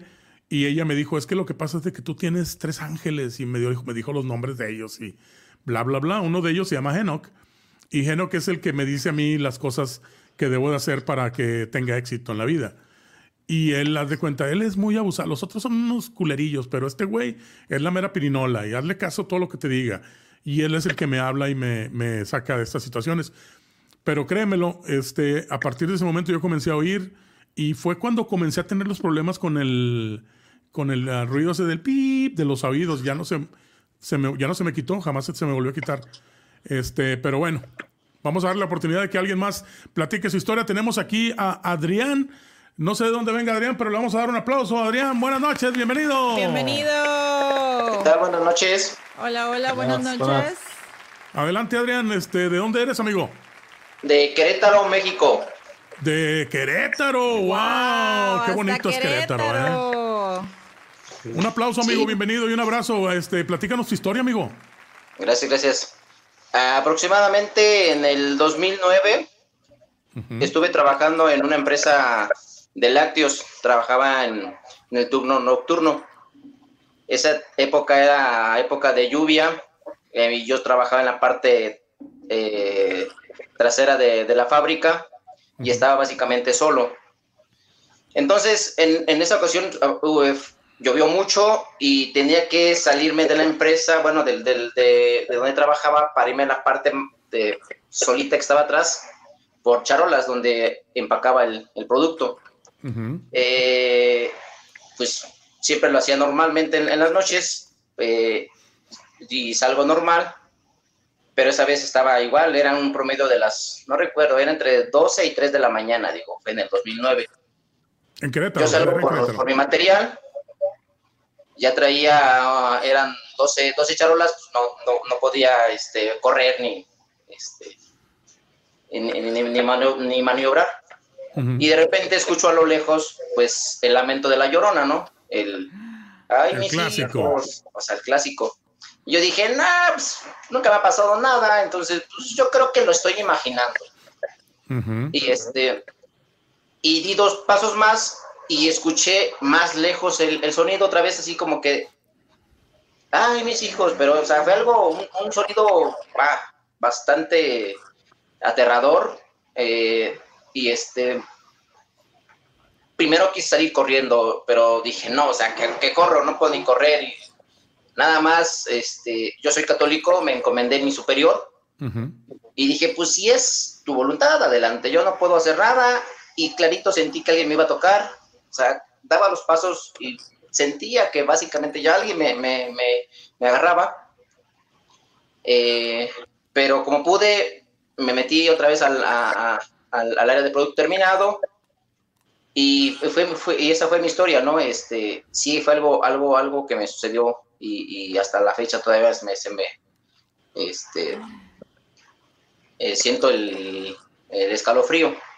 Y ahí mismo, como te digo, trabajaba solo, siempre vi pasar cosas pequeñas, como de 80 centímetros aproximadamente, pero corrían de un lado a otro. Obviamente hay estantería, veía, veía cómo se, se escondía. Nunca pude ver así con precisión que era, porque pues nada más era mi mirada periférica, pues alcanzaba, estaba igual concentrado recibiendo el producto y medio alcanzaba a ver que alguien se movía. Y siempre veía, porque ahí, ahí en la estantería, eh, como que se veía una sombra negra sentada, siempre observándome, siempre observándome. Y en ocasiones me hablaba, me, me, me hablaba por mi nombre, Adrián, pero jamás es, esa persona o esa entidad nunca supe qué, qué fue, digo, ni me puse a investigar, nunca, este, pero esa nunca me dio miedo, siempre me sentía así como, como acogido y que- es más cuando llegaba a trabajar en las noches, siempre llegaba y saludaba y hola, ¿cómo estás, amigo? Nunca supe si era hombre, mujer o qué haya sido, pero volteaba hacia, donde que- sentía. Como que era tu ángel de la guarda, ese, ¿no? El que te estaba cuidando o algo así. Sí, yo creo que sí, pero digo, era, era, era una sombra negra, hasta con sombrero. Yo alcanzaba así, o sea, lo veo de reojo, pero nunca tuve así el contacto directamente. Pues básicamente así es, es, es lo que recuerdo. Este, a grandes rasgos, es, es la historia que les puedo compartir. ¿Qué origen Este- tenía la propiedad? ¿Perdón? ¿Conoces, conoces el origen de la propiedad donde estabas laborando? Ah, bueno, lo que se platica ahí es este, es en el fraccionamiento Balvanera, se platica que el terrateniente eh, este, embalsamó a su mujer y durante ciertos años la seguía maquillando, la seguía cambiando, este, y las personas, dos personas que trabajaron con él, con él pues quedaron eh, mal del- de, de sus facultades mentales, veían cosas gritaban, o sea, porque pues, estaban conviviendo con el cuerpo de la, de la susodicha. Entonces, no sé si eso también haya sido parte de, ¿no? ¿Y aún sigue trabajando en ese lugar? No, ya no, ya no. Ya no. Desde el 2011 salí de ahí y fue lo que pasó, pero este, como después del 2013 aproximadamente, 2015, ya las autoridades retiraron el cuerpo de la señora y parece que ya, ya han entonces dejado de... estaba enterrada ahí la señora. No, estaba, estaba embalsamada, o sea, tal cual, viva, Oh, contrató wow. personal para que la cambiaran, la maquillaran, como, o sea, él la, la quería sentir, la se quería seguir teniendo viva, vamos. Compartía con ella, vamos. Oh my God. ¿Y, y usted la llegó a ver o no? Yo a, yo a la persona no. Eh, ¿No? eh, Ah. Compañeros me llegaron a decir que, se- que se, se sentaba una señora que se sentaba en un árbol a tales después de las 12 de la noche y se peinaba y cosas así, digo. Este, yo nunca la llegué a ver. A mí lo que me llegó a pasar fue eso de que, de que se- escuché el, el lamento de la llorona y las cositas que se movían. Bueno, nunca supe a ciencia cierta y me llegaron a hablar varias veces por mi nombre. Y, Wow. y así. Adrián, ¿cuál es la, la- la- el lugar más famoso de Querétaro, este así que embrujado, donde se siente lo más Ah, pues eh, donde mató la señora a sus hijos, la, la las- casa Mijangos. La, la casa Mijangos. La, caja, la casa Mijangos ahí está, ¿verdad? Está resguardada, Sí. la policía no te deja entrar, ¿verdad? No, ya ahorita ya, ya quedó clausurada, ya está, está acordonada y Ajá. tiene, ya, ya difícil pasar. De hecho, yo ahí llegué a pasar, pero jamás se me ocurrió meterme. Inclusive la señora Mijangos ya, ya, ya regresó, sé, sé que se casó con su psiquiatra, su psiquiatra y ahí sigue, ¿no? No, están locos los dos. Ya creo que tiene otra vez hijos ¿Cuántos años estuvo la señora en la, en la, en la, en la cárcel? En recuperación. Híjole, de hecho, no mal recuerdo, me parece que salió el año pasado o antepasado, ¿eh? Sí, no sí, tiene sí. mucho que, que salió. Este, es muy, muy popular la Casa Mijangos, este, en Querétaro. Eh, muchos todavía quieren ir a meterse para, para saber si hay realmente eh, los espíritus de los niños y todo ese rollo, ¿no? Yo nada más, o sea, lo que me llegó a, lo que, las cosas que me llegaron a, a, este, que llegaron a oídos, eh, es eso, que sí se escuchan el lamento de los niños, el, el- el cómo corren, y ese, es, es cositas que han, que han sucedido, pero yo en personal no, no he ido para allá. Wow. Sería mentirles. Bueno, Adrián, pues queremos agradecerte que nos hayas compartido tu este, historia aquí en el Anti-Show. Eh, Jerry, ¿tienes alguna pregunta para él antes de desconectarnos? No, Adrián, bueno. Y cuando vayamos todos a Querétaro, ¿dónde nos recomiendas ir? Qué bueno. Cuando gusten. ¿A dónde? ¿Pero a dónde nos vas a ¿Pero a dónde? Restaurantes, este, sitios turísticos. Hay muchísimos. Eh, por ejemplo, en Querétaro existe la Peña de Bernal, existe las minas de Pópalo, existe Puente de Dios, eh, el, el Mercado de la Cruz. Eh, en ese Mercado de la Cruz, eh, este, o la Iglesia de, de la Cruz, ahí nacen eh, unas espinas. Ah, mire. No sé si se alcanza a apreciar. Deje prendo, enciendo la luz. Sí, sí, sí. Alcanzo a ver por ahí. A ver si se puede apreciar. Esta cruz Ajá. nace, ahí está, nace ahí, ahí en, en esa parte y si se dan cuenta es en forma de crucifijo, ¿no? Nace la Oh, sí, sí. ¿Cómo se llama ese árbol? Ese árbol tiene un nombre, ¿verdad? Ajá, ¿Cómo se, ¿cómo se llama ese, ese árbol? no recuerdo, la, la historia eh, está en que un, un sacerdote vino de, caminando desde Argentina, llegó, sembró su, bueno, más bien dejó el, el, el bastón donde que venía apoyado y crecieron Ujú. estas espinas y, y tienen en forma de, de crucifijo. Tienen la, wow. Tienen la aquí y aquí tienen sus, este, donde irían los, los bra- lo- las manos, ¿no? De Jesucristo. Qué, Sí. qué loco está eso, ¿eh? Y eso es, eso es, eso es muy famoso por aquí. o sea. Muchas gracias, Adrián, por haber Gracias. compartido tu historia con nosotros. Un aplauso para Adrián. Gracias, buenas noches. Saludos y un abrazote Cuídense, a toda la raza. Desde Querétaro, México. Gracias. Gracias, luego. hasta la próxima. Bye bye. Muy, muy interesante, ¿eh? Este, está, está, está interesante la onda por lo de la cruz que imagínate llegar y ah, el bastón y que salgan esas ondas, ¿no? Ahí. Está medio raro el asunto. A ver, vamos a ver, Cecilia Mendoza está conectada solamente con audio. Cecilia, buenas noches. Hola, hola, buenas noches, bienvenida. Hola. Hola. ¿Tienes una historia para nosotros, mija? A ver, platícanos. A ver, platícala, dinos qué es lo que pasó. Un día estaba en Morelia y yo no, yo no dormía las noches. Ujú. Después, un día, ya casi cuando nos íbamos, ya nos íbamos a ven- nos íbamos a ir a, a Tijuana, a Tijuana vi a mi papá y él ya estaba fallecido. Y yo, Wow. y yo me asusté y todas las noches que me levantaba, yo siempre levantaba a mi mamá. Y esa vez, cuando vi a mi papá, yo lo vi como estaba una foto de mi mamá y de mi papá en la pared. Y mi- yo vi a mi papá que estaba como tocando así la foto con su mano. Y am, me asusté mucho y me cobijé con la con una cobija que me estaba cobijando. Me cobijé toda y luego en como un minuto o dos me destapé, ya no estaba mi papá ahí y luego le levanté a mi mamá y no le quise contar porque me daba miedo que no me creyera. ¿Pero tu papá estaba vivo, mija, o sí? No, ya No, estaba fallecido. Tu papá estaba fallecido. Ya había fallecido. Wow. Este, ¿y te decía algo? ¿Nunca te dijo nada, ninguna palabra ni nada?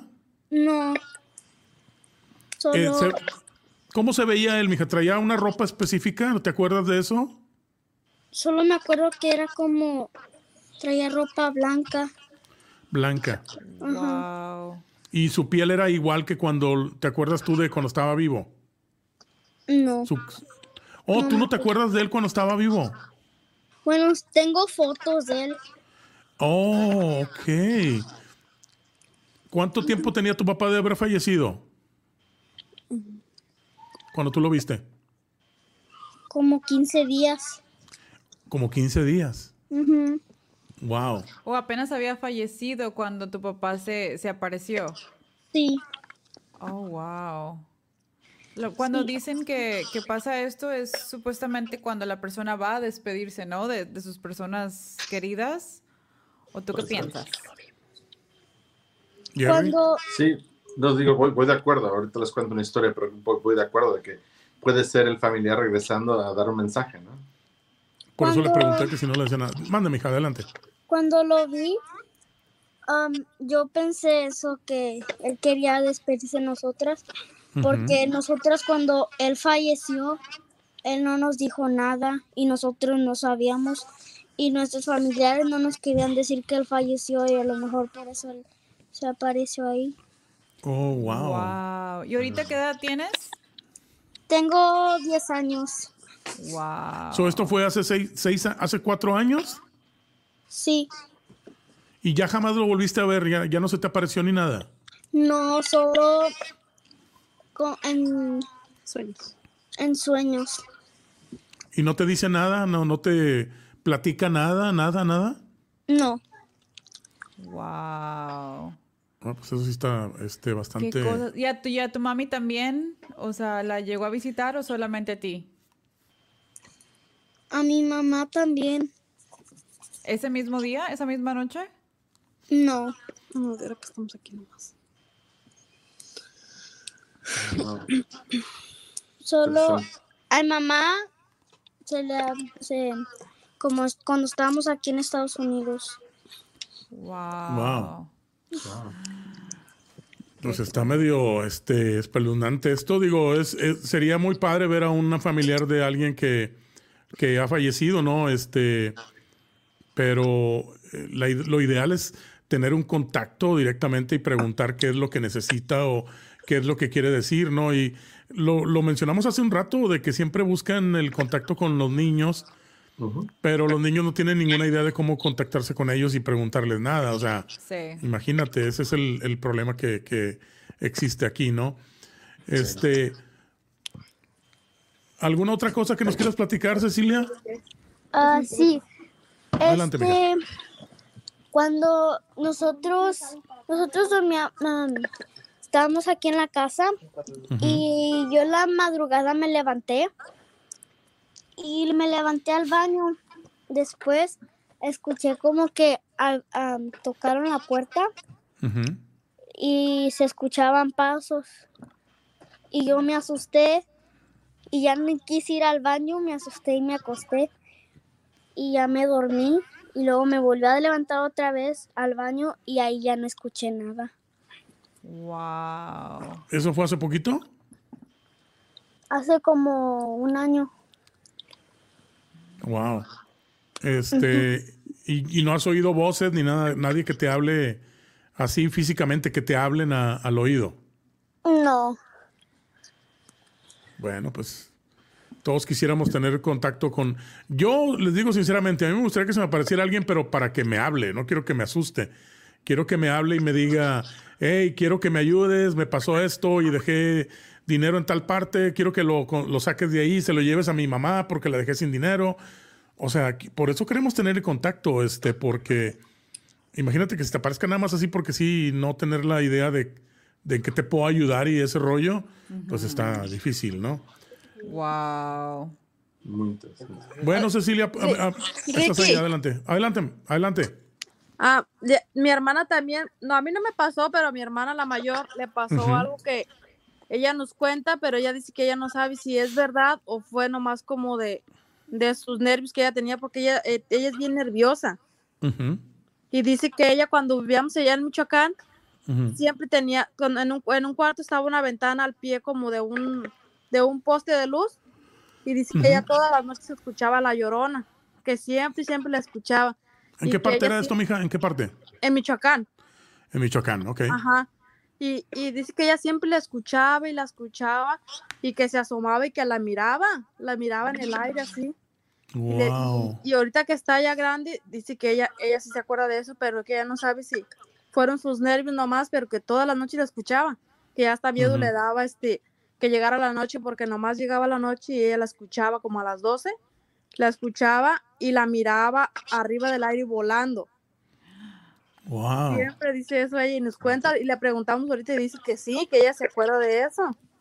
¿Y ahorita ya de grande ya no le pasó absolutamente nada de eso? No, ahorita ya no, solamente cuando estaba más, más adolescente es que le pasaba eso, que nomás se agarraba mordiendo las uñas y que empezaba y escuchaba, la escuchaba llorar y se asomaba por la ventana y que sí la miraba. Siempre decía que la miraba, volando en el aire. No, qué miedo. Ujú. Wow. Sí, Eso como sí dice mi- está. mi niña también, aquí yo también he escuchado que corren así en la sala, como que corren para allá y luego para acá. Y yo me he asomado y no son ellos porque ellos se duermen, pues eso ya es en la madrugada cuando yo he escuchado también eso. ¿Qué crees que, qué crees que tú crees que sean? ¿Duendes o, o, o qué- qué? O ratones? ¿no? No, pues no sé porque se oyen como pasos de, de personas, no se oye, se oyen como si fueran pasos de personas. ¿Y han checado el historial de la casa donde viven? No. Ah, ok. Porque, o sea, pues sí como ah, estaba contando a Jerry y um, Ricky, de, o sea, pues el historial de la casa es muy importante para ver qué fue lo que pasó, si, si hubieron muertes y todo eso, porque yo pienso que cuando alguien te quita la vida, tu espíritu se queda ahí, porque, o sea, no sabes ni qué onda y pienso que el espíritu se queda, se queda flotando, ¿no, Jerry? ¿Qué opinas de eso? No, sí, y recordemos que, por ejemplo, muchos de los de muchos de la ciudad de San Antonio, recordamos que fue- fueron áreas de batalla desde que llegaron los españoles hasta, o sea, cuando lo del Álamo. Entonces, va a haber historial aquí de cuerpos de hace cientos de años. Entonces, es posible que haya apariciones en muchos lugares que ahora son casas o son edificios de negocio que en su momento pues eran, que era terracería, eran valles y montañas, ¿no? Mucha gente no sabe, pero este, ah, por ejemplo, aquí en estos terrenos, este, hay, era un cementerio en los 1800 y quién sabe qué. Este, y lo que hizo, pues debido a que San Antonio pues era una cosa bien chiquita y se ha ido expandiendo, se ha ido convirtiendo en una ciudad cosmo- cosmopolita más grande y grande y grande. El gobierno, pues, y la ciudad, eh, a ellos no les importa, lo único que hacen es hacen relocate, ah, o sea, mueven los cuerpos de los muertos hacia otra parte y luego re- revenden los terrenos para, pues, para hacer su dinero, ¿no? Como debe de ser. Pero eh, yo eh, soy de los que piensan que este, la- el alma de- del, del, ah, del humano no se queda donde están los huesos. Este, el- los huesos pueden estar en tal parte, pero el alma se queda en otra parte completamente diferente. Y el espíritu supuestamente es el alma. Y el alma se queda volando hasta que entre nuevamente, encuentre otro, otro, otro vessel o otro cuerpo donde va a entrar. Va a entrar como niño y va otra vez a volver a vivir, pero la, la mente del niño, pues obviamente va a estar en blanco y no se va a recordar nada. Hay niños, de hecho ya está saliendo muchos casos de niños que están diciendo, yo era un gángster de Chicago y no sé qué onda y la mamá le dice al niño, "¿Cómo- ¿cómo, qué, qué? Sí, yo estaba, yo estuve casada con esta mujer y le enseña la foto de una tipa que vivió en los, que no sé en qué años y bla, bla, bla. Y el niño lo, lo llevaron y, y empezaron a juntar ahí las cosas. Y en efecto, el niño era, eh, tenía parte del espíritu de un gatillero que había trabajado en Chicago matando gente. Ay. En los tiempos de Al Capone. Sí, wow. Y entonces acaba de salir otro niño igual. Es más, de hecho, tiene un canal de TikTok la señora, y ahí es donde el señor, donde el niño empieza a platicar sus ondas. De, Tengo platica dos, sus cosas. historias, tengo dos historias así que contarte. Ok, Una vamos a, de- a terminar con Cecilia primero por Sí. si tiene Sí. que este, irse. Cecilia, muchas gracias por eh, haber tomado este, el tiempo para llamarnos. Gracias, buenas noches. Un aplauso para. Buenas noches. Bravo, buenas noches, gracias, Gracias, mija. Un abrazo, bye bye. Bye. Fíjate que, y no recuerdo que lo hubiéramos mencionado antes, hubo un caso donde un niño le estaba contando a sus papás de que él había fallecido en un incendio en su vida pasada. Y los papás así como que, ok, no sé de dónde sale esto. Y el niño decía, decía, decía- o sea, seguía contando, es que no, yo morí en un incendio, vi en un edificio, vi una ventana y me morí en el incendio, no pudieron salvarme, bla, bla, bla. El caso es de que de repente, o sea, del niño platicando de cómo fue y dónde fue, fueron ellos a buscar y, se, y encontraron el periódico dónde, en qué ciudad había pasado y consiguieron platicar con la que era la mamá del niño anteriormente. Y le empiezan a contar, es que él recuerda esto, esto, eso, y resulta que la mamá es que, pues es que esto que pasó. De lo más raro del mundo. Ahí te va otro caso. un niño de cuatro años en Australia le dice a sus papás, nadie le había contado a este niño de quién era la princesa Diana. Ve una foto de la princesa Diana y dice, esta era yo. What? El papá trabaja en televisión en Australia, por eso hay un poco de, de escepticismo, eh, porque es un presentador de, de programas. Sin embargo, el niño empieza a contar cómo murió la princesa Diana, los detalles de que iba en el carro, ¿Iba en de el que carro? se acercaba el paparazzi. ¿Cómo te explicas que un niño tan pequeño tuviese esa información? Wow, eso sí está ¿Verdad?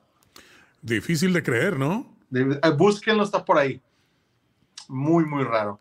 Ah, platicando de otras cosas, fíjate que no tanto de tan espeluznante. eh, cuando fallece mi papá, pues te quedas con la duda, ¿no? ¿Qué pasó? No sé, y no sé si sea sugestión o no, eh, pues te preocupa, ¿no? O sea, te sientes mal porque perdiste a tu papá, le quieres o gustes. Claro. Recuerdo que recién que había pasado eso, ah, mi, papá, mi papá fallece en California y, y trajimos sus restos a, a Texas. Ah, yo sueño ya, ya regresando yo a San Antonio, tengo un sueño, eh, y yo estaba preocupado, donde él se me aparece y me dice, estoy bien. Ey, pero en mi sueño yo veo que haz de cuenta que, que vas saliendo del planeta, o sea, literalmente vas viendo, como que vas saliendo del planeta, vas viendo hacia el espacio, y dice, estoy bien, todo está bien, no te preocupes. De lo más raro, y me desperté en ese instante, y es como que, ¿qué pasa? Y fue algo que me hizo que me entrara mucha paz, y en ese momento dije, wow, ok, creo que fue él. Wow. Es lo que te digo, mira, el, el- el asunto está en que cuando se te aparece alguien queremos, queremos saber de qué se trata, o sea, qué es lo que, lo que buscas en mí, o sea, qué es lo, en qué quieres que yo te ayude, este, ah, qué puedo hacer por ti, a lo mejor dejo algo pendiente y, y necesita ayuda. Regularmente, este, cuando muere uno con cosas abiertas y cosas sin terminar, dicen que el, el- espíritu se queda volando y, y- y se queda pendiente y no se quiere ir por lo mismo, ¿no? La idea es de que caminen hacia la luz y se vayan para que esperen su siguiente cuerpo, que es el donde se van a meter, ¿no? Este, pero el problema reside ahí, cuando es un ente demoníaco que se disfraza de algo bueno y que lo que quiere hacerte es daño. No nos vamos a ir lejos. Hay un caso, de, el caso de, ¿cómo se llama? Emily Rose o cómo se llama? El Ah, exorcismo. sí, sí, que esa niña se le metió y, le- y hay fotos del, del exorcismo de la niña y al final se murió. Este, no le pudieron sacar al, al demonio, pero hay fotos originales del exorcismo de Emily Rose on, en Google. Y este, a ella se le metió de, de la noche a la mañana, se le metió el, el- el- el diablo.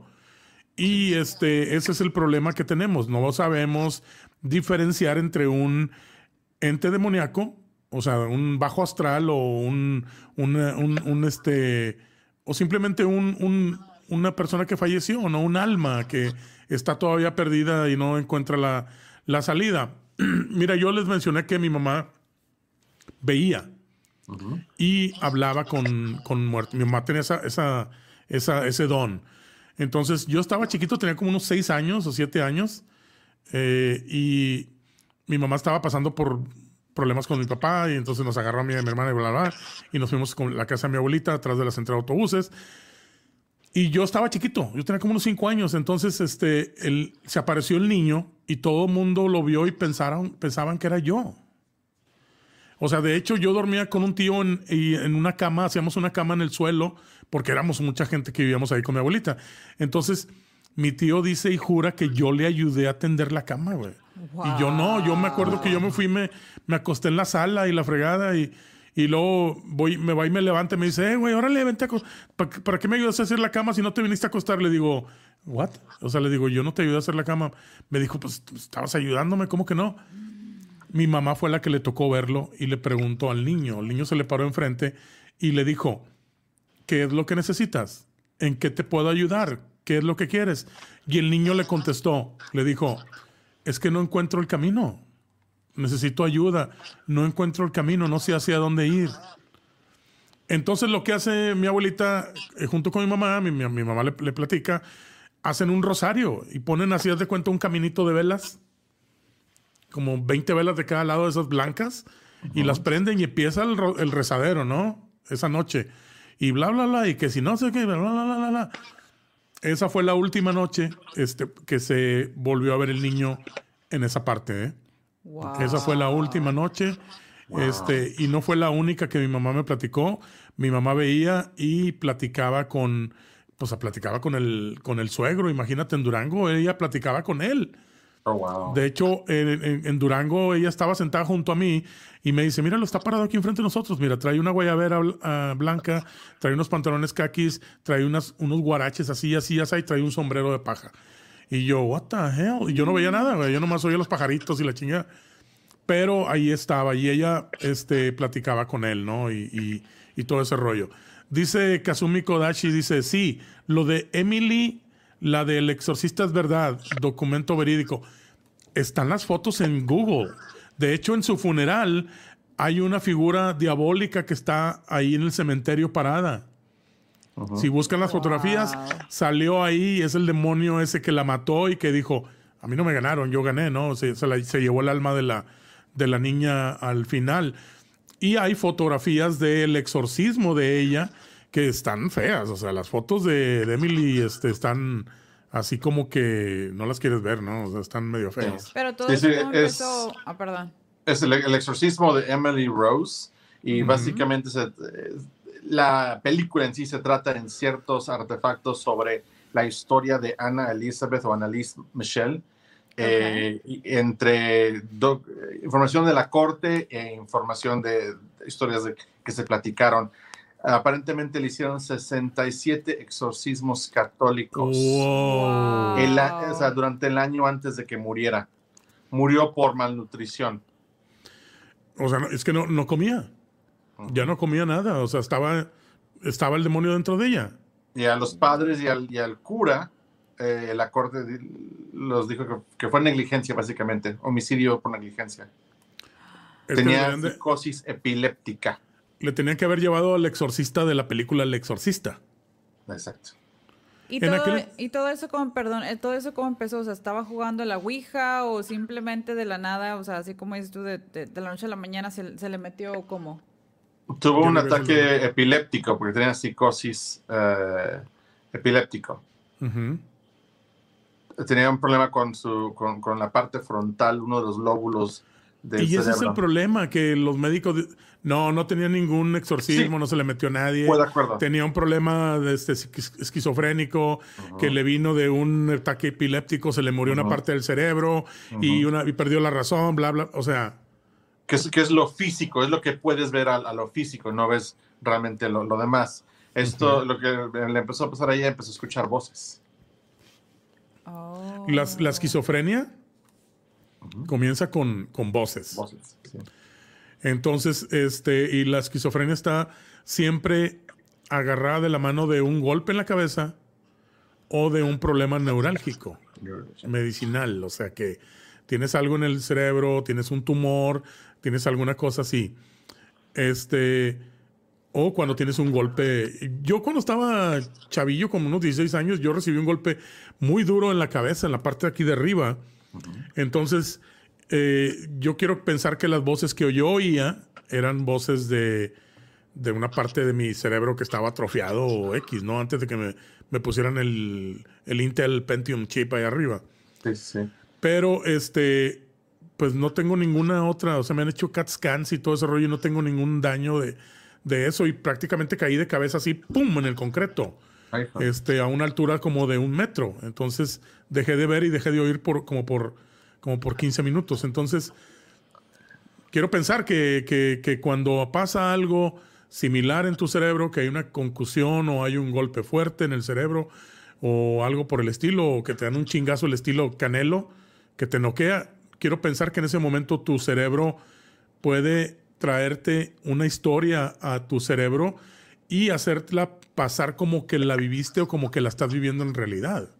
Te hiciste un hardware Entonces, reset. Eh, Eso es lo que puede pasar, ¿no? Que puede ser que, que la estás viviendo. Te platiqué, Jerry, lo que me pasó hace dos, tres años en Trailwood, cuando estaba yo en Trailwood. No. Tuvimos una cena este, de RMX. Estaba Alma Andrade ahí. Me acuerdo, Alma Andrade fue Anayeli. Fueron varias de- del, del grupo de, de actores y, producción.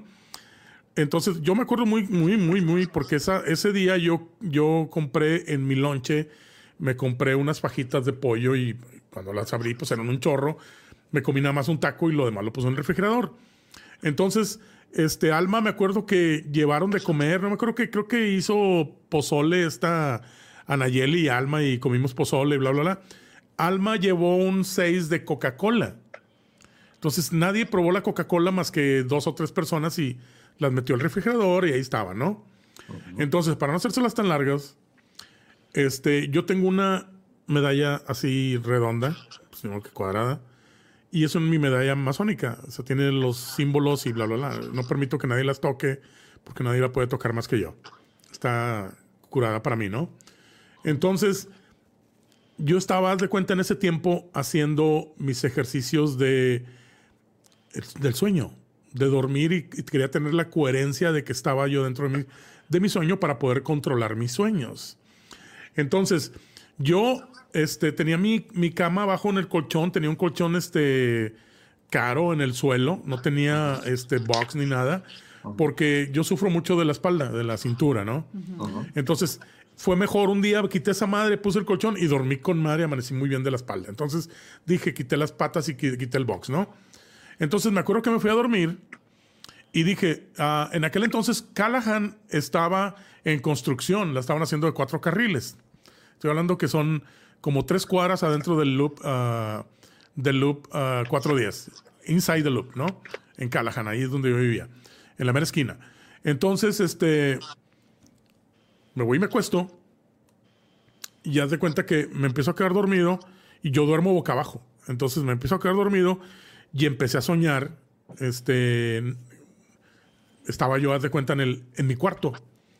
Pero me volteé y me veo que estoy este, dormido.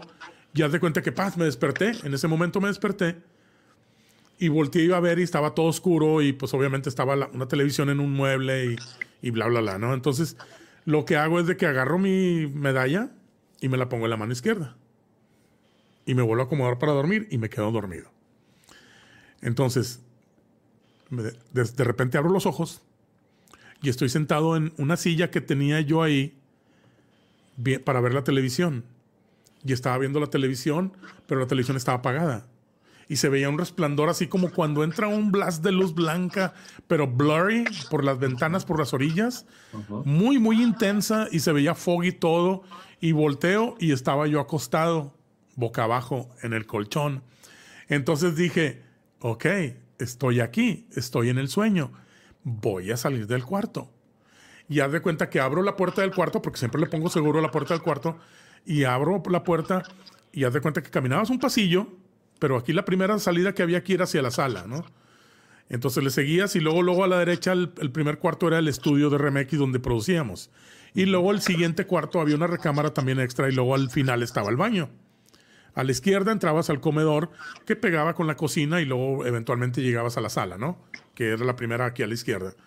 Entonces dije, me voy a ir derecho. Volteo y veo, la casa tenía dos puertas. Tenía la clásica puerta de transparente de plástico vidrio y luego tenía la de madera con tres, con un arquito así, ¿no? Con tres pedazos de vidrio que veías hacia afuera para ver quién te estaba tocando la puerta. Entonces, igual, se veía la luz que entraba, todo resplandor así, pero bastante luz. Y yo así de que veía así las talaceras así de que, ¿qué onda, no? Camino, volteo y veo el estudio. O sea, estaba, estaba todo apagado. Y luego camino hacia el, hacia el baño y el- la, la regadera tenía una ventana arriba alargada. Este, pero ten- estaba, era eh, ese tipo de vidrio poroso para que no se note lo que se ve del otro lado, ¿no? Entonces veo que hay luz. Doy vuelta a la izquierda hacia la, hacia la, hacia la, hacia el comedor y la cocina. Ya te cuenta que estaba todo igual, pero estaba todo así, como te digo, blurry, mucho haze y todo ese rollo. Y abro, me acerco al refrigerador digo, voy a abrir el refrigerador. Vamos a ver qué hay ahí en el refrigerador. Y abro un refrigerador y veo, haz de cuenta, las fajitas que había dejado yo ahí y el case, le faltaban tres cocas al case de coca que había llevado a, a- a Almandrade ahí esa noche. Entonces digo yo, esto está poniéndose bien emocionante. Entonces digo yo, ¿sabes qué? Voy a salir. Entonces, haz de cuenta que me voy a la sala y abro la primera puerta, que es la puerta de, de, de madera, ¿no? La grande. Y te queda la puerta esa de vidrio, ¿no? Que también tenía un lock. Y volteo hacia afuera y obviamente se ve todo en construcción. Pero veo un, como una madre así de esas de, de, de caja de tráiler, Jerry, que ahora la están Sí. usando para hacer casas. Y estaba, estaban dos, una abajo y una arriba. Un en la parte de arriba. como de barco. Sí, como de barco. Estaba en la parte de arriba, estaba un güey como un arquitecto con un con el caballete ese que usan para estar con los planos. Y abajo estaba un güey con una pala moviendo, echando tierra a un pozo. Entonces, haz de cuenta que veo y se veía todo así, bien hazy. Haz de cuenta, dije, ¿qué pedo con esto? Entonces dije, voy a salir. O sea, estoy en el sueño y tengo el control. Abro la puerta y salgo y empiezo a caminar hacia allá, hacia ellos. Y luego me le acerco al vato de la, del el primero, traía su vest con los parches esos y el casco y todo el rollo, ¿no? De colores, para que no los atropelle, ¿no? Perdón, total de que le pregunto, hey, ¿cómo vas, compadre? Y luego me dice, hey, ¿cómo estás? No, pues aquí vamos. Y luego me, le digo, ¿qué? ¿Para cuándo van a terminar? Y el cuate me dice, pues no sé, compadre, pregúntale de arriba, es el, el jefe. Él es el que está a cargo de la construcción de, de toda la ampliación de Callahan. Me le digo, ¿por dónde me subo? Me dice, ahí está la escalera, mira esa. Había una escalera larga, ¿no? Entonces me voy y me subo a la escalera. Pero antes de subirme, volteo y veo que está la puerta de la casa, no sé, a unos 40 pies de mí, ¿no? Entonces me voy y me subo a la escalera y empiezo a subir. Y llego con el vato de arriba y le digo, hey, buenas noches. Y luego me dice, me volteé y me ve. Y eran humanos, bueno, normales, así como yo. No tan guapos, pero estaban así. Y luego dice el vato, hey, ¿cómo está? Buenas noches. ¿En qué le puedo servir? Y le digo, oye, compadre, yo vivo aquí enfrente. Y me dice, ah, sí. Y le digo, ¿cuándo van a terminar este, ya esto? Y el vato me dijo, vamos a terminar el 2 de marzo. Y yo, oh, ok. No, pues está bien. ¿Y cómo va todo? No, pues todo muy bien. Aquí estamos aquí detallándole las cosillas. Oh, perfecto, ¿no? Pues muy bien, gracias, ¿eh? Sí, mucho cuidado al bajar ahí, no se va a caer, ¿eh? porque si no me meten problemas.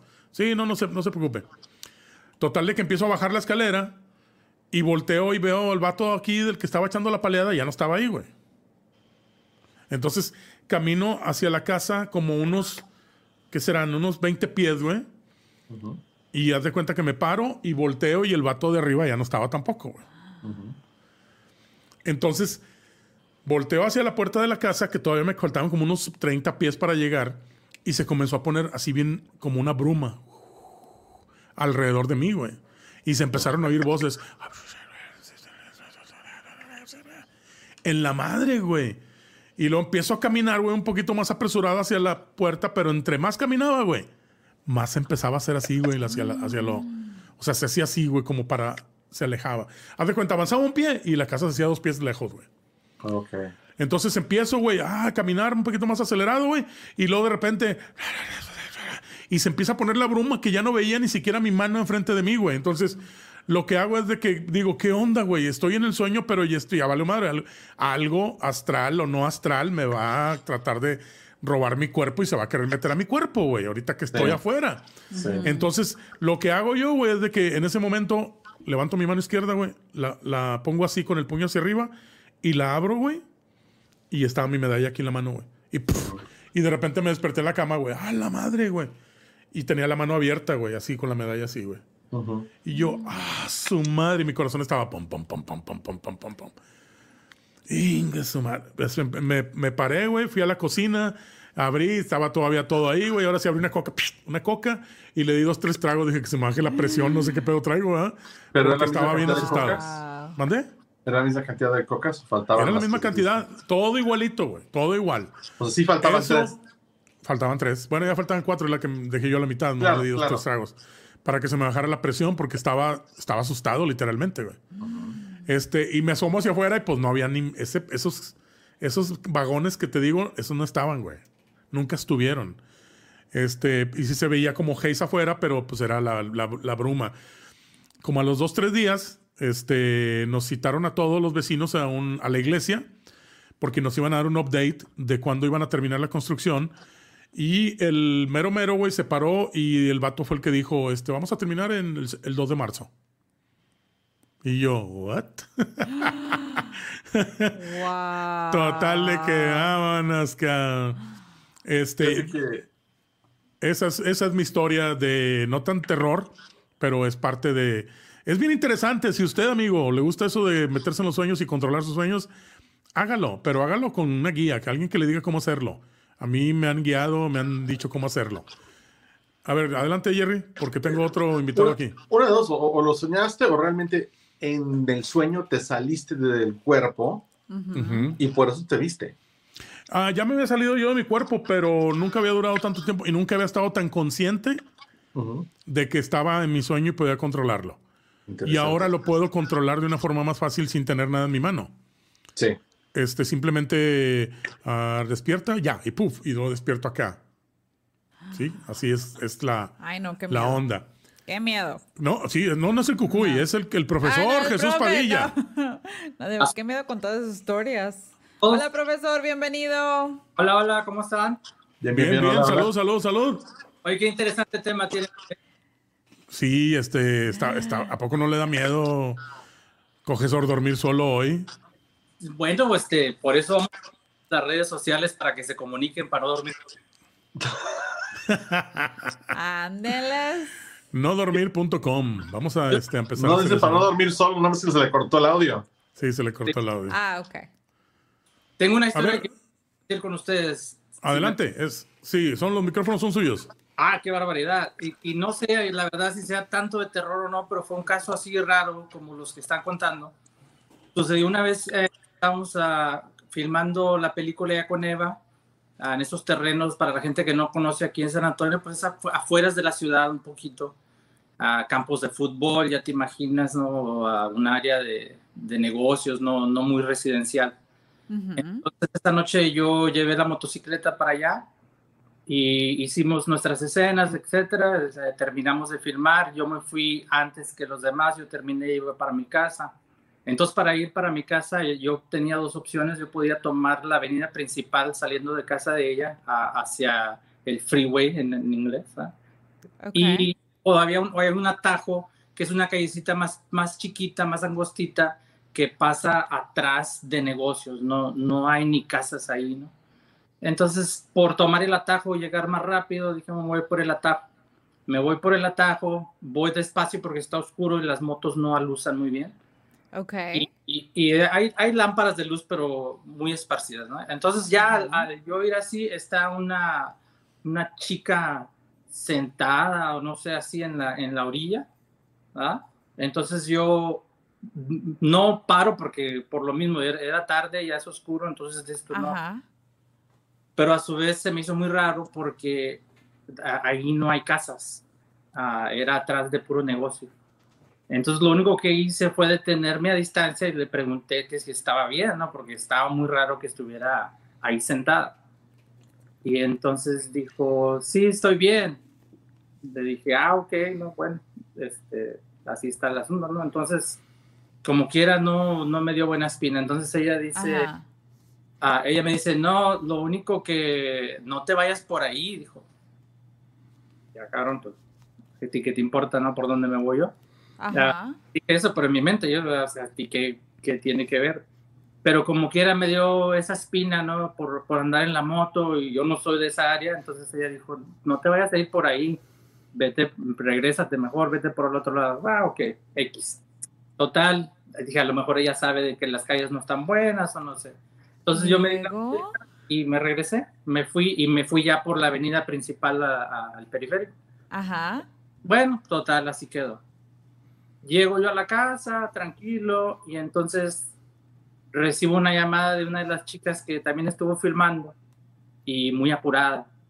Me dice, ¿estás bien? ¿Estás bien? Sí, yo, ya llegué a la casa, estoy bien. Yo pensé que porque andaba en la moto se había quedado apurada, ¿no? Ajá. Y, y dice, no, es que cuando nosotros nos fuimos, tomamos el atajo y pasamos por ahí y estaba una persona, una moto en la orilla chocada y una persona con la ambulancia y la policía y todo ese rollo ahí. Ah, y una persona cubierta con su manta ahí que no le fue bien. ¿no? Oh, Entonces, wow. ¿Sería No. esa persona que te, que, o sea, que te dijo de No. que no fueras por ahí? a alguien atropellaron en, la moto, en una motocicleta. Entonces, o esta persona me fue como un ángel que me previno, ¿no? Que dijo, no, no vayas por ahí porque te va a pasar algo, o, o no sé, la verdad, o sea, no. Y Y rarísimo. esto fue, esto fue reciente, ¿no? Sí, Porque sí, apenas estábamos filmando e- esto. correcto, sí. Wow. ¿Andaba moto usted o, o andaba en la moto? Es director. no, para. Ya ves- ¿Motorola o Motorola? Ajá. Y, y no trabajamos así, o sea, trabajamos buenos y sanos, y yo en la moto menos. Men- Ah, sí. Wow, eso sí que está este. Yo quiero pensar que fue un ángel de la guarda que se vistió ahí de mujer Sí. y lo le dijo, ¿sabes qué, güey? Por ahí no, güey, porque te, te van a ensartar, te vas a ensartar o algo y le tocó a alguien más. Dicen los que saben que si usted va a salir a trabajar, por ejemplo, a su casa, ¿no? Se sale de su casa, va bajando las escaleras y luego llega al carro y lo... ¡Inga su madre! Se me olvidó quién sabe qué, güey. Y ahí vienes de regreso otra vez. Vienes otra vez de regreso. Dicen los que saben que lo mejor que puedes hacer es esperarte cinco minutos ahí en tu casa, güey. Porque algo iba a pasar y te están deteniendo Sí. de que te pase eso. Dicen, los que, los que saben dicen, oh, vete a tu carro, siéntate ahí y espera cinco minutos y no te muevas hasta que pasen cinco minutos. Y lo dijo un- una persona que sabe mucho de este rollo de premoniciones y todo este rollo. Mira, yo creo, soy un ferviente creyente y creo 100% que esa onda del Final Destination es real. Cuando te toca, te toca. Te toca. Y cuando no te toca, pues no te vas a morir. O sea, sí, ahora sí que, que si te toca, pues, aunque te quites y si no te toca, aunque te pongas, ¿no? Este, ¿por qué? Porque hubo casos muy sonados. Hay un caso muy sonado de un tipo que estuvo encerrado aquí en San Antonio porque mató a unas gentes con un carro este, y andaba drogado. Y siempre que estuvo encerrado en la cárcel, mató a dos personas, creo, en, en el, en una calle, en el centro o algo así. Y él estuvo en... como se- le salió positivo el, el- el- el examen de las drogas de coca, el cuate este, lo pusieron en, en- Lo iban a matar, güey. Le iban a dar la inyección letal. Porque mató... Ese es asesinato. Entonces el cuate, el gobernador, bla, bla, bla, el cuate era de Monterrey, bla, bla, bla, y que si sí, que si no, y que no sé qué. Y él decía, yo no hice, alguien me está queriendo echar la culpa, yo no hago drogas, y que no sé qué, y que bla, bla, bla, y que no sé qué. Total de que el cuate llorando en televisión, por favor, señor gobernador, yo no lo hice, si yo lo hubiera hecho se lo diría, y no sé qué, y bla, bla, bla. Entonces, a la mera hora, antes de matarlo, a los cinco minutos antes de que le fueran a, disparar la inyección letal, sonó el teléfono y era el gobernador. El único que puede parar eso es el gobernador. Y el gobernador, el gobernador le dio el perdón. ¿Ok? Este, este caso es bien sonado, pero bien sonado. Ahorita, ahorita vas, a, vas a saber en qué termina. El tipo este le dicen, este, te vamos a perdonar, pero te vamos a tener que deportar. No te queremos en, Estados Unidos. Entonces el cuate lo deportan y lo avientan para la frontera, ¿no? Y va a ir a, Monte- a Monterrey. El cuate traía un Jetta eh, allá en Monterrey, como a los dos meses después de que pasó esto. Y había un, en el Constitución, el cuate venía extremadamente acelerado y eh, había una subidita donde estaban trabajando la ciudad. En México ponen un como tráiler atrás, güey, con luces y la fregada. Y si te estampas, te vas a matar, güey. No le vas a hacer nada a nadie. Pues el tipo, pum, se fue y se ensartó atrás de la cosa esa y se hizo cuacha el vato. Cuando llegó la policía y todo el rollo, le hicieron exámenes y el vato estaba hasta la fregada de coca y traía coca por todos lados en el carro. Es el mismo tipo, güey. Dos meses anteriormente lo habían deportado por esto, por, porque lo perdonó el gobernador y todo ese rollo. Entonces, eso es, eso es Final Destination. No te puedes, no te puedes ir. Entonces, por eso dicen, cuando no te toca, pues no te toca. Entonces, en este caso, si algo te pasa que te hace delay el llegar a quién sabe qué parte, lo mejor es, ¿sabes qué? Déjame, espero cinco minutos. esta persona que es un psicólogo y que conoce de todo este rollo, él dice que cree, eh, cree que todo lo que pasa, pasa por algo. Cuando se te olvida algo es por es el clásico aquel, pero es que a mí nunca se me olvida nada, güey. Pero es que a mí nunca se me, se me olvida el celular, güey. Jamás es primero se me olvida la vieja y luego el celular. Es por algo, por algo pasó, ¿sí me explico? Entonces, eh, hay muchos Sí. casos, no quiero este, alargarlo con casos, pero hay muchos, háganlo Google, este, y van a encontrar que hay mucha, mucha gente que se ha salvado y luego después se muere. Y esa es la base de la película Final Destination. Que la gente que se salvó en el avión, que bla, bla, bla, y luego se comienzan a morir porque, porque les tocaba, compadre. La muerte no te la perdona. Así es de que prepárense, porque si se salva usted, es que le toca. Y aunque se quite, pues no le va a pasar. Wow. No, no se va a salvar esa vez, ¿no? Sí, así es. Le queremos agradecer a todas las eh, personas que estuvieron con nosotros esta noche este, en el chat y que estuvieron mandando sus saludos. Gracias. A toda la gente también que trabajó en el back. Este, Anayeli, que eh, consiguió gente. Este, Alejandro también estuvo tratando. Este, mucho. Gracias al, al profesor. Vamos a terminar el programa con una, una historia muy cortita mía. Vamos. Íbamos, un amigo y yo, caminando por un rancho y eran como las nueve de la noche. Íbamos este, buscando este, mecánico porque se nos había quedado tirado el carro. Estábamos no estábamos tan lejos, le caminamos como unas dos cuadras y le dije, no hay nada para allá, vamos a regresarnos, güey. Y nos regresamos al carro y, y le digo, y le digo, oye, ¿seguro que es gasolina? Me dice, no sé, pues yo no soy de mecánica. Le digo, pues yo tampoco. O sea, a ver, súbete y le empieza a dar toca, toca, toca, toca, toca, toca. Y no, pues no daba nada. No, hombre, si es gasolina, le digo a este güey. Entonces viene, se baja. ¿Y qué hacemos, güey? Le digo, pues ya le dimos para allá una cuadra, dos, no se ve nada. Vamos a darle para allá, ¿no, güey?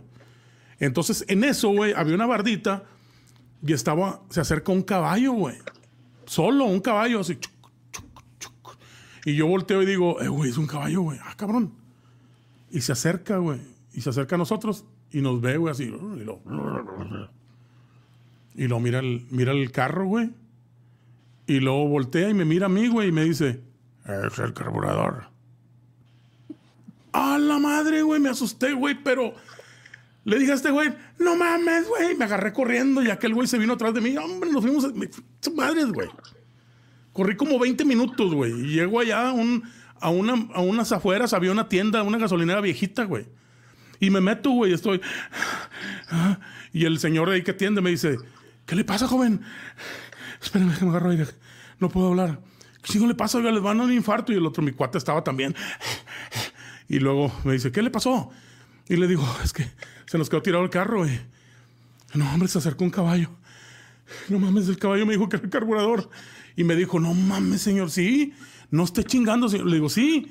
Y me dice, era un caballo blanco así con un pelache así, a- café aquí.